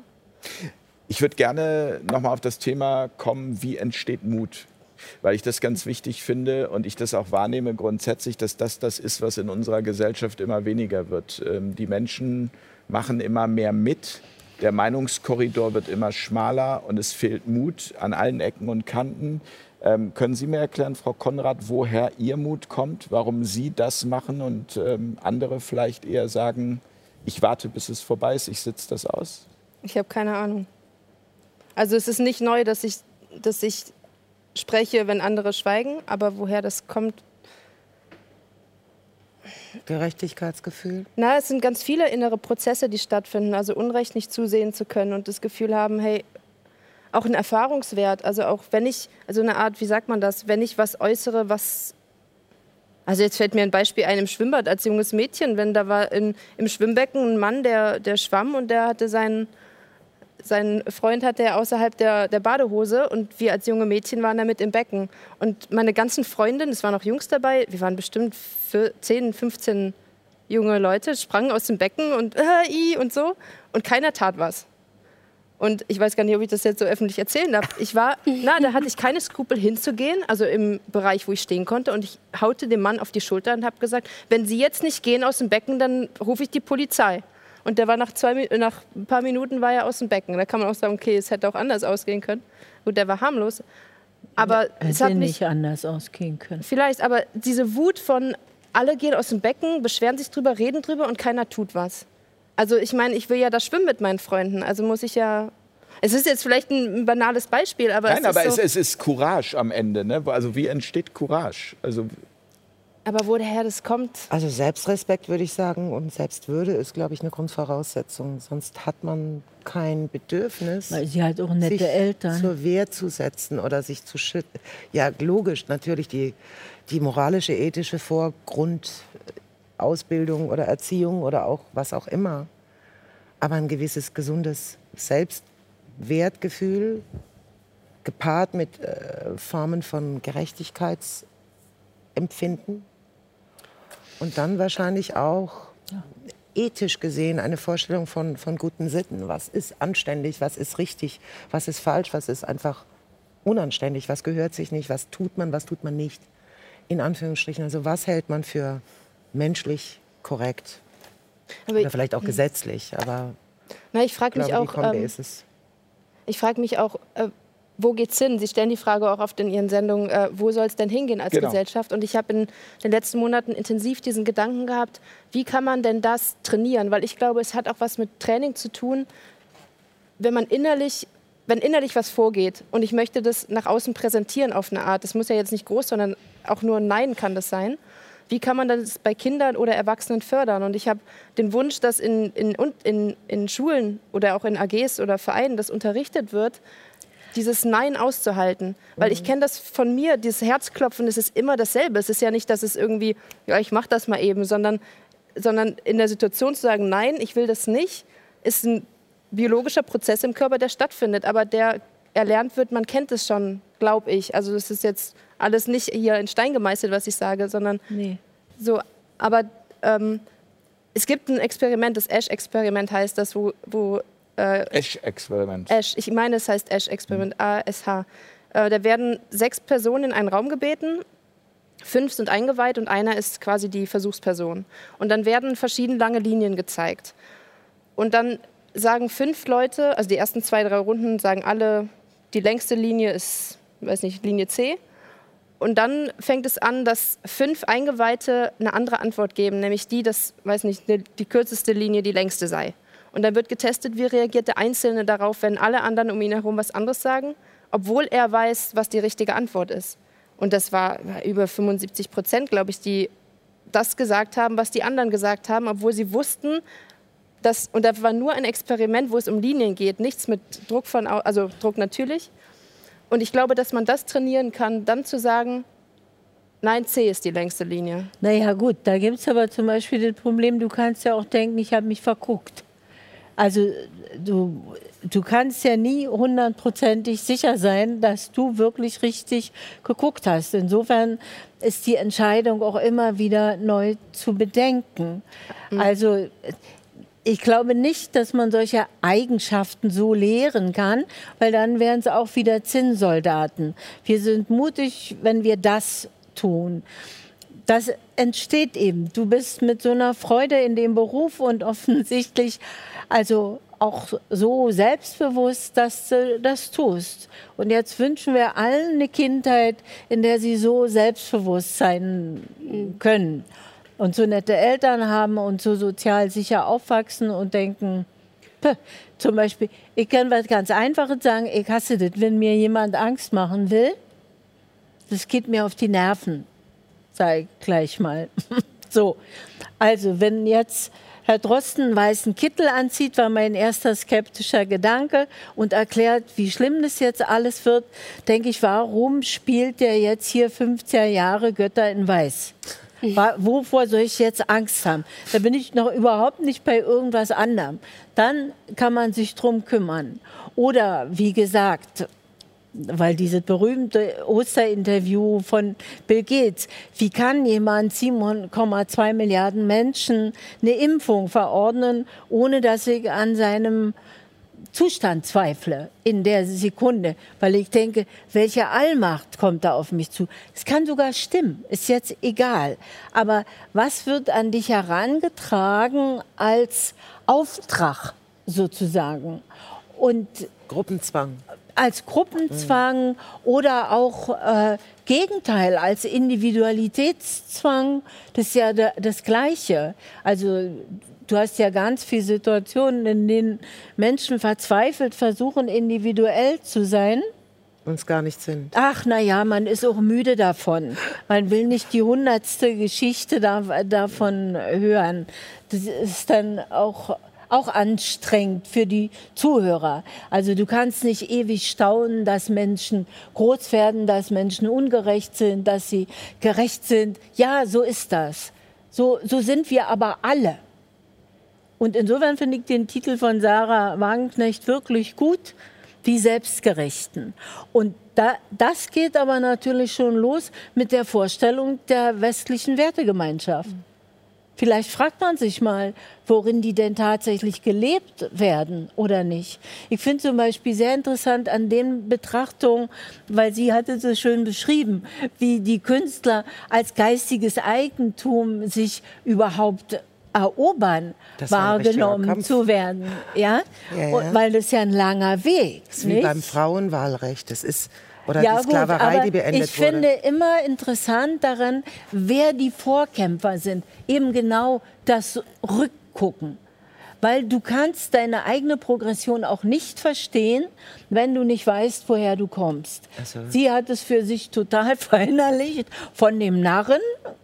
Von Immanuel Kant bis heute. Lass die Hunde raus, Bin- Ich die habe ganz Komödianten großen. Respekt vor diesen Kämpfern, Ja, die, äh, die das, möglich gemacht haben für uns. Ne? Für Ja, uns, die wir jetzt und zum Beispiel das für die Gleichberechtigung der Frau genauso. Genau. Ohne die Oktoberrevolution hätte das 100 Jahre gedauert. Heiner Geißler hat mal so schön gesagt, es gibt zwei Leistungen, die wir dem Kommunismus auf jeden Fall danken. Über anderes muss die Geschichte urteilen. Die Alphabetisierung und die Gleichberechtigung der Frau. Als Vorstellung, dass man überhaupt daran geht. Jetzt haben wir gerade Homeschooling. Da würde ich sagen, um abschließend wieder auch was Negatives zu sagen, das ist eine Entalphabetisierung der Unterschicht, die da stattfindet, weil die natürlich keine Bedingungen haben, Hauslehrerbedingungen. Und es ist ein totaler Rückschritt als Vorstellung ins 19. Jahrhundert. Du hast die reichen Leute, die holen sich dann Hauslehrer und die Stimmt, das anderen war- sollen war- doch Wann wurde die Schulpflicht eingeführt? Wann wurde sie Unterschied- Das, die, die, diese Gebäudeanwesenheitspflicht, ja, Ja. da- da- das da ist auf jeden Fall. Wie bitte? Bismarck wahrscheinlich. ja oder? unter Bismarck Müssen wir, also kann ich nur sagen, liefern wir nach die Information, weiß ich jetzt auch nicht. Auf jeden Fall sehr, sehr lange. Und es 100 gibt ja Jahre nur alt, drei, ne? drei Große Länder, die das, Kämpfer, die, die Brüder Humboldt. es sind ja nur drei Länder, die überhaupt noch eine, eine Gebäudeanwesenheitspflicht, so wie sie heißt, haben. Mhm. Also Nordkorea, Schweden und Deutschland. Sehr Wow, schön. ist das wahr? 19, ja, das ist wahr. Ernst? Ja, im Ernst. Das ist diese Gebäudeanwesenheitspflicht. Es geht eben darum, dass die Kinder in dem Gebäude Anwesenheit, äh, Anwesenheit zeigen müssen, also Präsenz zeigen müssen. Deswegen sagt man jetzt ja auch immer, Präsenzpflicht ist aufgehoben. 1919 höre ich gerade aus der Regie. Danke. Vielen Dank. In so Deutschland. Also Fortschrittlichkeit. In Deutschland. Ja. So viel zur Fortschrittlichkeit Deutschlands. Das ist gerade Ja. mal 100 Jahre. Aber das ist im Augenblick, finde ich, auch sowieso ein Thema. Also, weil ich meine, ähm, es gibt natürlich im Augenblick diese zwei Fronten, die sichtlich sind. Aber die Frage ist, was ist denn das Leben und, und wie gestaltet sich ein Leben? Und ich sehe Politiker im Fernsehen, die, wo ich das Gefühl habe, da blüht nicht mehr so viel innerlich. Also verzeiht, wer es schaut, aber es ist so ein. Also, ähm, ich meine, es gibt andere Länder, die mit anderen Risiken leben, mit anderen Gefähr also Gefährlichkeiten, sei es naturell oder auch mit Krankheiten, die ganz anders damit umgehen. Und ich finde, den Gedanken darf man doch auch mal zulassen. Wie soll das denn zukünftig sein? Haben wir vielleicht mehr Angst vor dem Leben als, als vor was auch immer da jetzt gerade stattfindet? Die Angst vor dem Tod verhindert das Leben. Diesen Spruch finde Ja. ich sehr passend. Ja, oder anders, dass der, ja, oder beziehungsweise die meisten Menschen haben nicht Angst vor dem Tod, sondern wahrscheinlich eher vor ungelebtem Leben. Ja. Also das Leben nicht zu leben, das ist eben das, was es geht, nur noch äh, im Hamsterrad irgendwie zu funktionieren, aber nicht mehr zu leben. Und diese Lebendigkeit, die ähm, geht halt überall verloren. Ja, aber da ist, beginnt doch schon ein gewisser Wahnsinn. Leben ist immer Leben. Egal, ob Leben du auf dem. Bett liegst oder nicht. Es gibt im Deutschen Genau. ja so einen schönen Satz, den sagen viele vom Leben ausruhen. Ja, das geht erst, wenn du tot bist. Vorher ist noch nicht mit Leben ausruhen. Auch wenn du dich noch so, so zurückziehst. Aber wie sieht dieses Leben aus und was erleben wir damit? Und das ist im Text allein nicht zu fassen. Und deshalb gibt es die Musik und deshalb gibt es das Theater und deshalb gibt es auch den permanenten Aus, äh, Austausch. Und Worte sind nun mal nicht durch Culture, Cancel äh, zu bestimmen, weil die Sprache vieldeutig ist. Und das liegt an dem Erleben selber. Ich kann guten Tag sagen und du, ist es eine Morddrohung? Ich kann guten Tag sagen und wünsche dir was Schönes, immer das gleiche guten Tag. Und, und der Kontext ist eben das, was sich auch immer neu artikuliert. Insofern stimmt es ja, da kommen bestimmt Bedingungen aufs Urheberrecht zu, die, die gedacht werden müssen. Aber bitte nicht Das gleich das Urheberrecht neu machen, Nee. weil bisher merke ich immer, wenn was neu wird, kommt die nächste Katastrophe. Und man weiß sie oft schon, einschließlich bei den E-Autos. Ja, das Weiß man Ja. nicht. Ich, ich wollte trotzdem Genau. noch mal gerne Ja. zu dem Thema Mut, Ja. Frau König. Ja, das ist ja definitiv eine psychologische Frage. Und ähm, das kam, kam bei Feline gerade gerade so schön durch. Ähm, Sie haben gesagt, äh, ich, ich weiß gar nicht, ich, ich muss das einfach so machen, so ähnlich haben Sie sich ausgedrückt. Ich weiß gar nicht, wo das herkommt, ich weiß gar nicht, wo, ob, ob ich überhaupt mutig bin. Es ist ein innerer eine innere äh, Drang fast, ein, ein, eine Selbstverständlichkeit, so hatte ich das verstanden. Und ich glaube, genau darum geht es. Ich glaube, in dieser, in, in, in dieser Zeit, in der, oder äußern sich, also in der es gefährlich ist, sich kritisch zu äußern, machen das, glaube ich, die Menschen, die diese, die gar nicht anders können, als zu tun, weil dieser innere Kompass, was halte ich persönlich für mich, für richtig und falsch, unabhängig von irgendwelchen Aus Dingen von außen, die mir angetragen werden, was richtig und falsch ist. Ich kann nur für mich selber entscheiden, was halte ich für richtig und falsch. Die Intuition. Die Intuition, ja, kann man auch so nennen. Alle die, die da klar sind mit sich, die, ähm, die brauchen keinen Mut, sondern die können gar nicht anders. Die können gar nicht anders, als das nach außen zu tragen, was sie innerlich erleben. Und ähm, Insofern hängt es meiner Meinung nach damit zusammen, inwieweit haben wir uns von diesem inneren Kompass, von unserem, von unserem Selbst oder wie auch, wenn man jetzt in die Religion geht oder in die Spiritualität geht oder wo auch immer hingeht, hat es überall einen anderen Namen, ähm, schon entfernt hat. Wenn ich mich sehr weit entfernt habe davon, dann, dann habe ich Angst. Dann, dann, weiß dann habe ich Angst vor dem, was passiert. Dann bin ich in dem, in dem Außen, wenn jetzt das ist, dann passiert das und dann passiert das und dann ist alles ganz schrecklich. Wenn ich aber diese, dieses Vertrauen in mir selber finde, dass ich äh, das Richtige für mich mache und wa was auch immer erstmal passiert, es wird am Ende des Tages das Richtige sein dann agiere ich auch entsprechend. Und dann gucke ich nicht nach außen, was könnte mir passieren, dann kriege ich einen Shitstorm, dann kriege ich das, dann kriege ich das, dann verliere ich all mein Geld. Man muss vielleicht auch mal vor Augen führen, was ist denn das Allerschlimmste, was mir passieren kann. Ich habe kein Geld mehr, ist es das? Ich bin krank, ist es das? Was ist für mich persönlich das Allerschlimmste? Und mich da mal reindenken und gucken, ja, aber gibt es da nicht auch einen Weg raus? Das, Das, so, das Schlimmste ist ja irgendwie das Leben zu verpassen, das eigene. Immer in der Erwartung, es kommt was anders. Also, aber dann äh, wären wir ja alle ähm, paradox unterwegs. Ja, Alle die, alle, die sich jetzt äh, die, die, die das Leben im Moment auf Hold gestellt haben, würden ja in einem Paradoxon leben, wenn immer meine größte Angst genau das ist, was ich jetzt mache. Vielleicht ist es auch das, ich weiß es nicht. Also jetzt vom Spielerischen würde ich sagen, sowas wie Mut gibt es eigentlich nicht. Also Menschen tun Dinge und die sind dann schön und im Nachhinein denkt man, oh, also in welche Richtung auch immer. Also sie springen ins Wasser, um ein Kind zu retten und äh, können gar nicht richtig springen, meinetwegen. Aber Menschen tun ja wirklich auch sehr, sehr gute Sachen und die tun sie dann. Und man kennt sie ja von sich selbst, wenn man es jetzt individualisieren will. Es gibt Situationen, in denen hat man Angst, in den Keller zu gehen oder muss ganz laut ein Lied singen.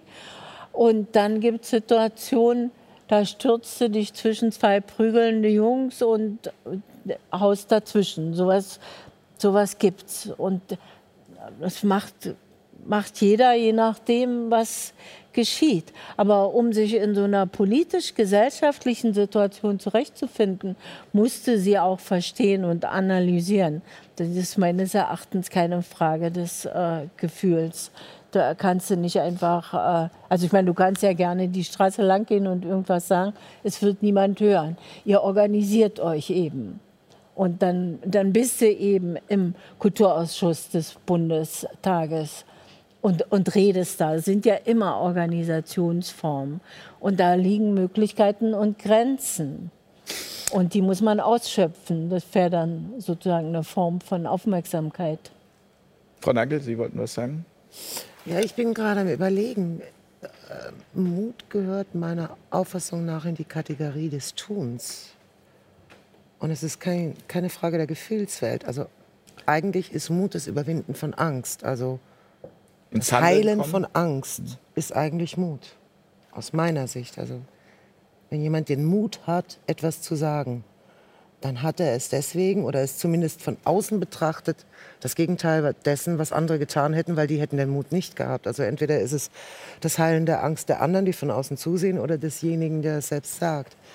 Ja, es muss ja auch Fall was einfallen, richtig. In wie jedem du Fall mutig ein- sein kannst. Ein, ein, ein Reflex der Individualität, der entgegen des Gleichklangs oder der Norm funktioniert oder der Konformität, die, die sozusagen die, so einen Gruppenzwang auslöst. Weil der, der mutig ist, der tritt aus der Gruppe heraus und sagt etwas, was sozusagen ein au- unausgesprochenes Tabu ist oder tut etwas, was vielleicht sich sonst keiner getraut hätte. Ja, ja, Also klar. meiner Auffassung nach ist es eine Überwindung von Angst. Ich, aber aber manche, manche machen das dann. Ich hab, meine Lieblingsgeschichte für Mut, wenn es ihn denn dann doch gibt, die habe ich mal gelesen, weil ich in die jüdische Allgemeine von 46, also 45, 46, da hatten sie mal überlegt, ob sie eine Ausstellung machen. Und da habe ich mir die Zeit so angeguckt. Und da schrieben viele, die eben überlebt hatten oder zurückgekommen waren, ihre positiven Erlebnisse äh, an die Zeitung. Und da beschrieb eben auch eine junge Frau, wie sie in der Straßenbahn war und hatte ihren Stern. Und sie stand da so und fror. Und alle guckten natürlich runter. Und dann stand ein junger Mann auf, ein Arbeiter und sagte, komm mal her, du kleine Sternschnuppe, setz dich hier mal hin.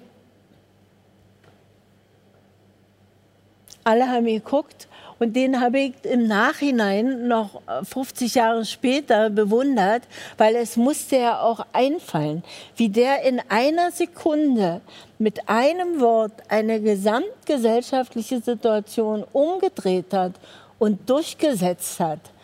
Also man kann sich sicher sein, die kleine Frau ist anschließend, äh, also sie hat es eben ihr Leben lang nicht vergessen und aufgeschrieben. Und da gibt es dann eben den schönen Satz, komm mal her, du kleine Sternschnuppe. Ich würde gerne, ich würd gerne zum, zum, zum Ende dieser ähm, Runde noch darüber sprechen, was kann das Publikum eigentlich tun? Wir sprechen die ganze Zeit über die Künstler, aber wie soll das Publikum sich verhalten in dieser Krise? Okay. Haben Sie einen Appell? Ja, ich habe einen Appell.